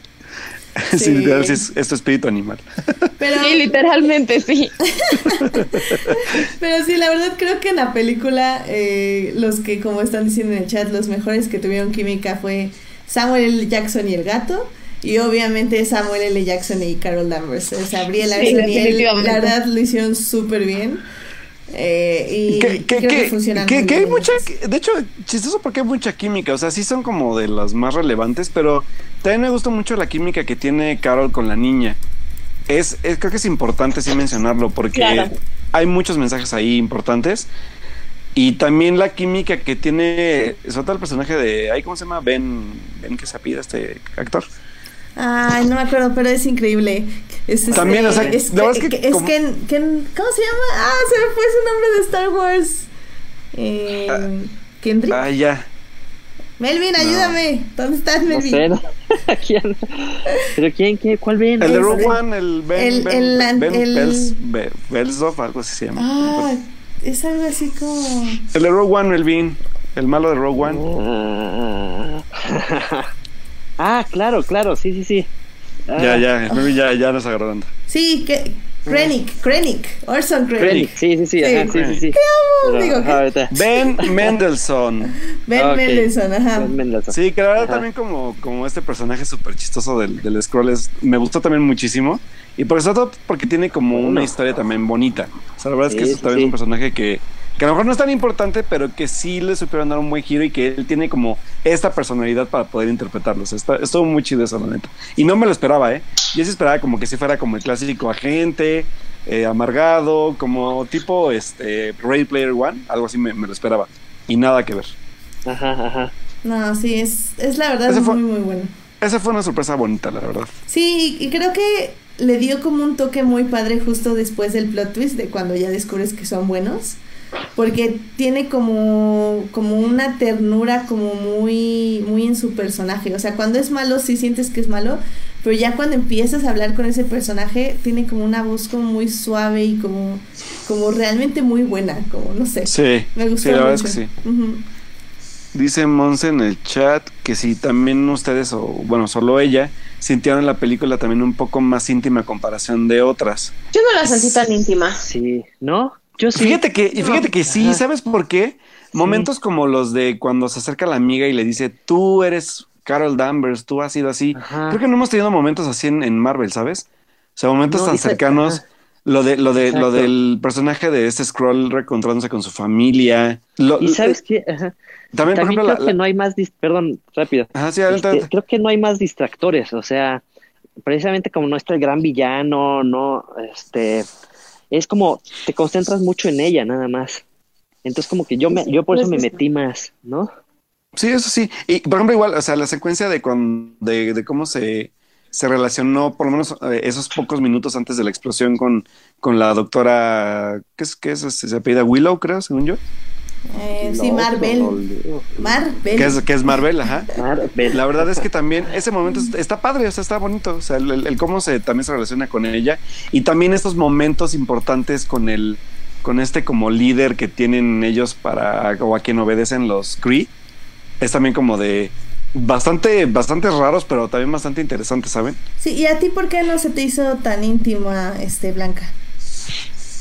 Pues no sé, o sea, como que sí siento que utiliza ciertos sentimentalismos, pero todas las pelis de Marvel, acorde a su personaje, han hecho lo mismo. O sea, creo que tienen razón Melvin que aquí se siente a lo mejor un poquito más por el hecho de que solamente estás concentrado en ella.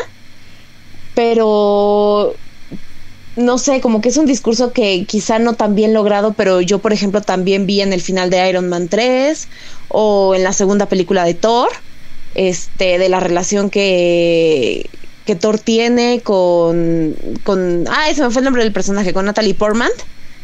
Este, no sé, o sea, como que yo siento que sí lo he visto, inclusive de cierta forma también agarraron mucho sentimentalismo en Civil War, entre la misma relación de Tony con su familia y después la relación que tiene con, con Captain America y demás. ¿Con su como novio? que Captain America. siento que, que lo han hecho antes.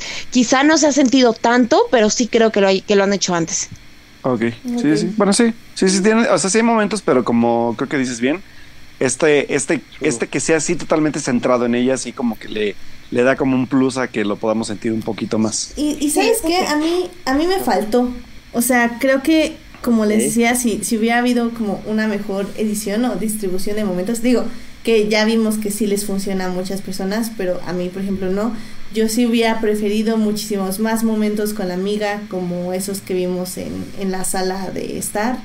O, o, eh, bueno, no sé, o sea, creo que pudo tener más momentos así y menos introducción, tal vez. Por eso tal vez no la siento tan íntima, pero sí les doy un punto. O sea, sí creo que tiene, tiene algo que, que habíamos visto, sí, como dice Blanca, pero creo que sí en menor medida o con menos emoción. No se han sentido tanto. Ajá, sí. Sí, tal vez sí. Es eso. Bueno, pues, pues ya para casi concluir, no sé si quieran decir algo más de la película o si la recomiendan ver a nuestro público. Sí, la verdad es que creo que vale mucho la pena. O sea, te la pasas bien y es una buena película, definitivamente. otra cosa, sí, no sé en qué formato la vieron, pero yo la vi en IMAX 3D y este vale la pena. O sea, cada vez se van refinando más esa técnica. ¿no? la, secuencia final se ha de ver. La secuencia, uy, sí, ajá, ajá. Todas las que también suceden en el planeta de, de los de, este, de los Kree eso, la secuencia final también cuando este, se enfrenta a Jude Law y ver todo el desierto, o sea, o sea, la técnica del 3D ya está, o sea, cada película de Marvel la, la mejoran más, ¿no? Aunque sean cosas sencillas, pero, uff, vale la pena, ¿eh? Nice. Sí, tengo, tengo curiosidad de ver porque los efectos finales creo que no me encantan, pero no se ven mal. O sea, creo que es como esa sensación como de flash de CW cuando empieza a salir como esta cosa animada que no, no me terminan de gustar, pero eso no quiere decir que se vean mal. O sea, es, es creo que ya un gusto personal de efectos especiales, no sé. Mm, interesante. Eh, ¿Tú, Alberto, tienes algo más que decir?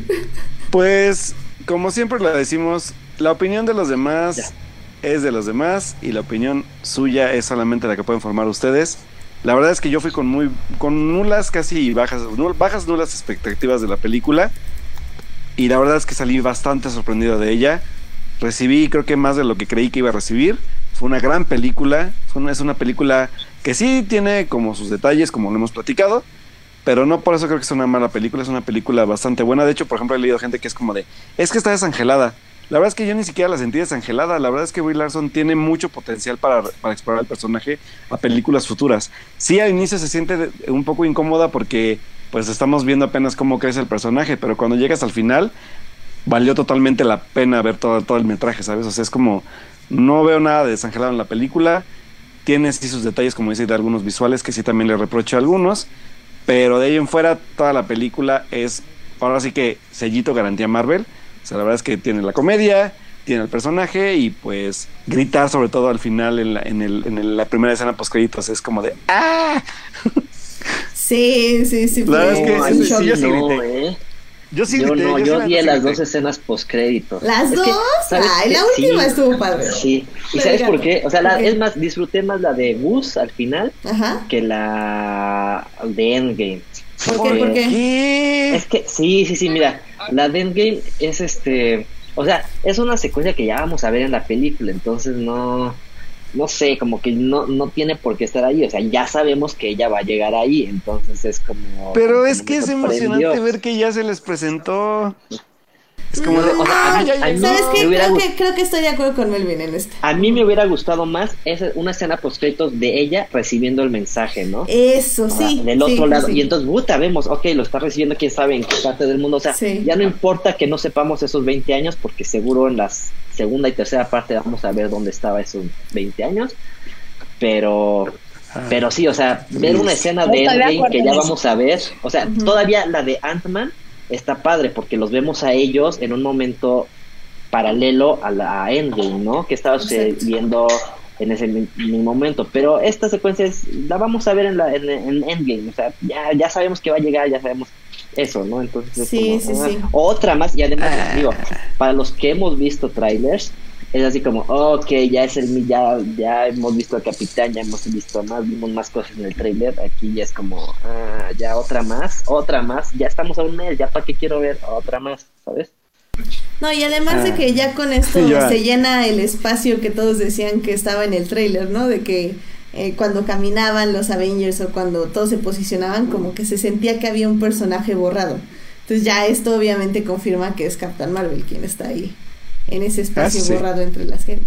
Y sí, este, estoy, completamente de acuerdo contigo, Melvin. Mira, mira que no lo había pensado. yo también estoy de acuerdo. Sí. Y sobre todo, ¿sabes ah. por qué? Porque mucha gente, me, bueno, mucha gente, como tres personas, me han preguntado justo eso de, de por qué, que dónde estaba ella, por qué no se había enterado. y si nada más nos hubieran puesto como ella con los Skrulls, así como en un universo diciendo, muy bien, pues ya están colocados. Y de repente suena el viper, es como, no hubiera estado mal, ¿sabes? O, sea, o algo más en el espacio o lo que sea, Ajá, ¿no? no- el no- otro lado del universo y dices, ¿dónde estaban, no? Sí, Sí, así como- como, ay, literalmente que diga, maldita sea, estoy del otro lado del universo, voy a tardar en llegar. Ajá. O sea, cualquier pavada, así nada más justo para justificar, porque a muchos sí les está como Tanto costando temporalidad como- de Game of Thrones y ya está ahí. Exactamente. a muchos Oh, justo les pues. está costando como entender eso, que yo no entiendo porque en, en la lógica del universo no tiene lógica, pero en la lógica de que estas son películas y que Captain Marvel se planeó, se planeó hace dos años, tiene mucha lógica, pero, pero sí, estoy de acuerdo. Y pues ya, ya nada más voy a decir que, que es, definitivamente esta es una película que me va a dar mucho gusto que vean mis primas pequeñas, eh, eh, que vean todas las niñas del mundo. Creo que no es una película que esté dirigida para mí personalmente. Tiene muchas cosas que me encantaron, pero sí, como les digo, no es mi favorita del MCU y tampoco como que me sacó como muchísimas lágrimas ni nada. Eh, aún así la recomiendo mucho, creo que vale mucho la pena ver, ver y obviamente pues, si son completita- completistas hay que verla para el MCU. Eh, me alegra mucho que exista, espero que siga habiendo, no cada dos años, una película protagonizada por una mujer, sino más seguido definitivamente. Les doy cada año o algo así, por favor. y, y pues ya, o sea, vale mucho la pena y, y me alegra mucho que exista, que Brie Larson siga con la agenda que tenga, que, que bueno, más bien que tiene, que es de diversidad y de inclusión, y que muchas niñas sean inspiradas por esta película. Y todo lo que se sobre todo como dice Monse, eh, cuando la niña de la hija de su amiga eh, le dice que le diseñe el traje y ella empieza a apretar los colores, se me hizo un momento perfecto para todas las niñas que están en el mundo viendo Captain Marvel y que ya pueden empezar a diseñar sus trajes para hacer la siguiente. Ay, qué bonito. Ah, que sí, ya sé. Sí, Halloween vestidos de Captain Marvel, sí o sí. Sí, y adopten un gatito porque les hace la vida mejor. Con, con, con Un tentáculos, con lengua en forma de tentáculos, por favor. Sí, como, como nos dice Monse, películas de superheroínas hasta que las niñas no sepan de qué disfrazarse, que sean tantas que no sepan cuál es su favorita. Definitivamente. A ver. Sí, Yay. definitivamente. Aplauso a eso. Bien. Bueno, pues yo creo que esto va a ser. Ah, rápido, rápido. No, no, no, no hemos hablado. No hemos hablado de la escena, de la opening de la película. Ay, sí, todos- perdón, sí, que nos están diciendo desde hace 20 horas. Obviamente hubo un intro hecho especialmente para Captain Marvel. Eh, se- bueno, más bien con, bueno, ¿cómo se le dice?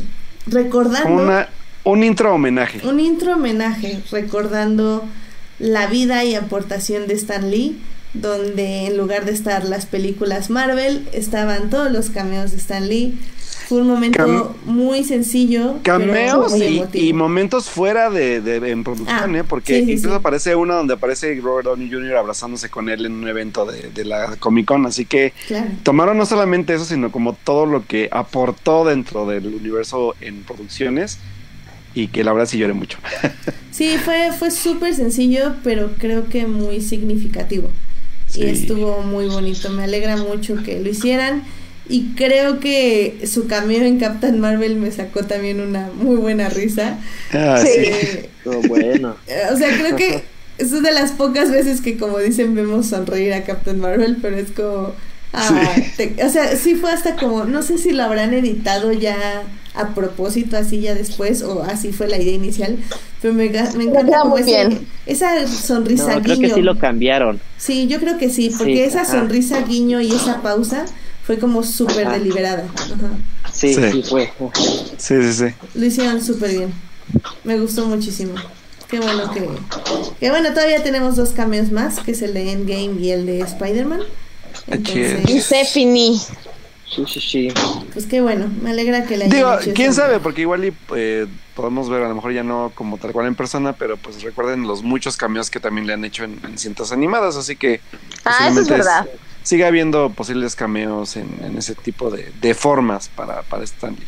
Exacto, exactísimo. Pues ahora sí, yo creo que con esto terminamos el programa. Este, chicos, Melvin y Blanca, muchísimas gracias por venir al programa. Espero que se la hayan pasado muy bien. Gracias. Porque Gracias, nos chicos. pasamos muy bien con ustedes. Nos veremos por aquí otra vez. Sí, este, bueno, pues eh, Melvin, ¿a ti dónde, en qué redes te podemos encontrar? Twitter, Instagram, arroba me, eh, ¿qué es? Mev166, Excelente. si no me equivoco. Si no me equivoco, no. Si no me equivoco. Este, Blanca, ¿a ti dónde te podemos encontrar? Híjole, pues nada más en Instagram, yo creo que por ahora. Sí, ah, y de hecho en la, en la página dejamos tu blog en la anterior entrada. De todas formas lo voy a volver a repetir en esta entrada para que puedan ver el blog de Blanca. Sí, de hecho, si todo sale bien, es probable que esta semana postee algo, pero no puedo prometer nada por los tiempos, pero voy a intentarlo. Te Y en. Instagram estoy como Blanca McCartney, no pregunten por qué, obsesión de los Beatles, y después ya no lo cambié y así se quedó para siempre. Muy bien, muy bien. Alberto, ¿a ti dónde te podemos encontrar? Pues bueno chicos, ahí me pueden encontrar en mi Twitter como Alberto Molina con doble O y pues también en mi Instagram como Alberto-Molina.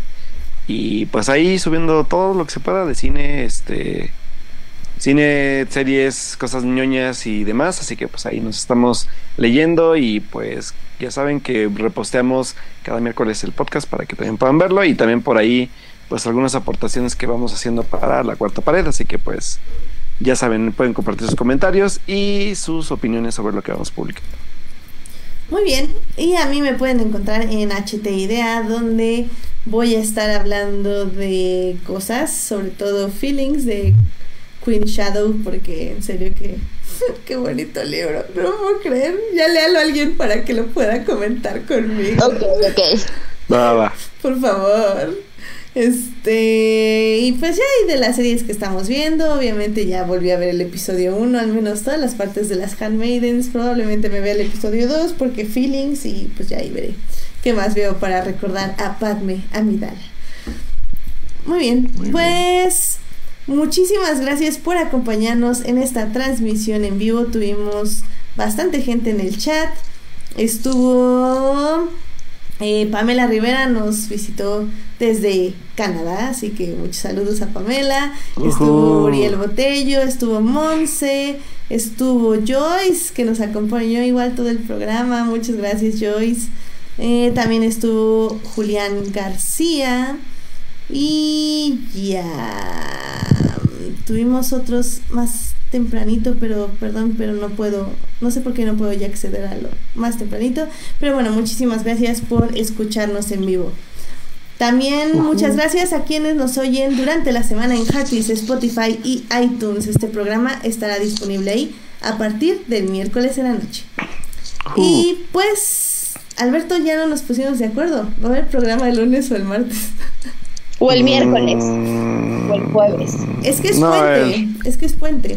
Ah, es cierto, el martes. Sí, Sí. entonces lo dejamos para el martes, muchachos, porque Sí. sí, ya me acordé que sí es puente. Sí, sí, sí. ¿A poco es puente? ¡Ay, qué felicidad! Sí, sí, sí, es Sí. puente. Vamos a celebrar a nuestro benemérito Benito Juárez. De las Américas. Exactamente. Madre de Dios, yo no sé en qué día vivo. Si son católicos, también pueden celebrar a San Benito. También, o sea, tenemos de todo este, Tip. esta celebración. Tip. Entonces, pues ya saben, va a haber programa el martes 9.30 de la noche. No sabemos de qué vamos a hablar. Vamos a hablar de algo, probablemente. Esperemos que sea Sex Education, esperemos. Tal vez sex- sex Por ahí, education, ahí está una tal invitada vez- que quería hablar, una, una, una, una querida invitada que ya ha estado, que quería hablar de Sex Education, posiblemente también, También. es una alerta para ella. También queríamos hablar de Digimon, también puede ser de Digimon, o también puede ser de Fórmula 1. ¡Sí! Y hablaríamos. Por cierto, Sí. este domingo es la primera carrera Neta, de Fórmula neta, sí. 1, así Le- que Les voy a decir yay. rápido nada más, algo rápido. No tienen que ser fans de Fórmula 1 para ver la serie, ¿eh? y, y miren que yo, o sea, me gusta y no soy tan fan. Sí tienen que ver, por lo menos vean el piloto para que vean cómo es la narrativa de la, de la serie de Fórmula 1 en Netflix, porque sí, no tienen que ser fans y van a encontrarse una historia muy interesante. Así que sí, sí. chéquensela porque sí, no necesariamente tienen que ser fans y, hasta puede que se vuelvan fans, ¿eh? así que aguas con eso. Sí, de hecho, Monse me preguntaba eso durante la semana y justo le dije que creo que está narrado como para que poco a poco entiendas qué Sí. es la Fórmula 1 y cómo, cuáles son las reglas, pero sobre todo cuáles son las pasiones que desata la Fórmula 1. Sí, la verdad es que sí. Ay, miren, Así sí que- Oigan, chéquenla. y no se les olvide ver One Strange Rock. Recuerden. Sí, también la tengo lista.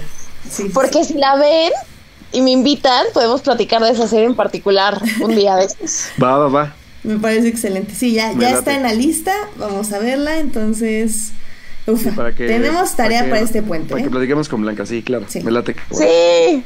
Mucha tarea. Así que aplíquense, chicos. Venga. Vientos. Muy bien, Pues pues bueno. gracias por escucharnos. Nos oímos el próximo martes a las 9.30 de la noche. Que tengan una linda semana todos. Cuídense. Gracias por acompañarnos, Melvin, Blanca. Los queremos. Ay, no. Bye, bye. Descansen. Bye bye. Descansen, bye.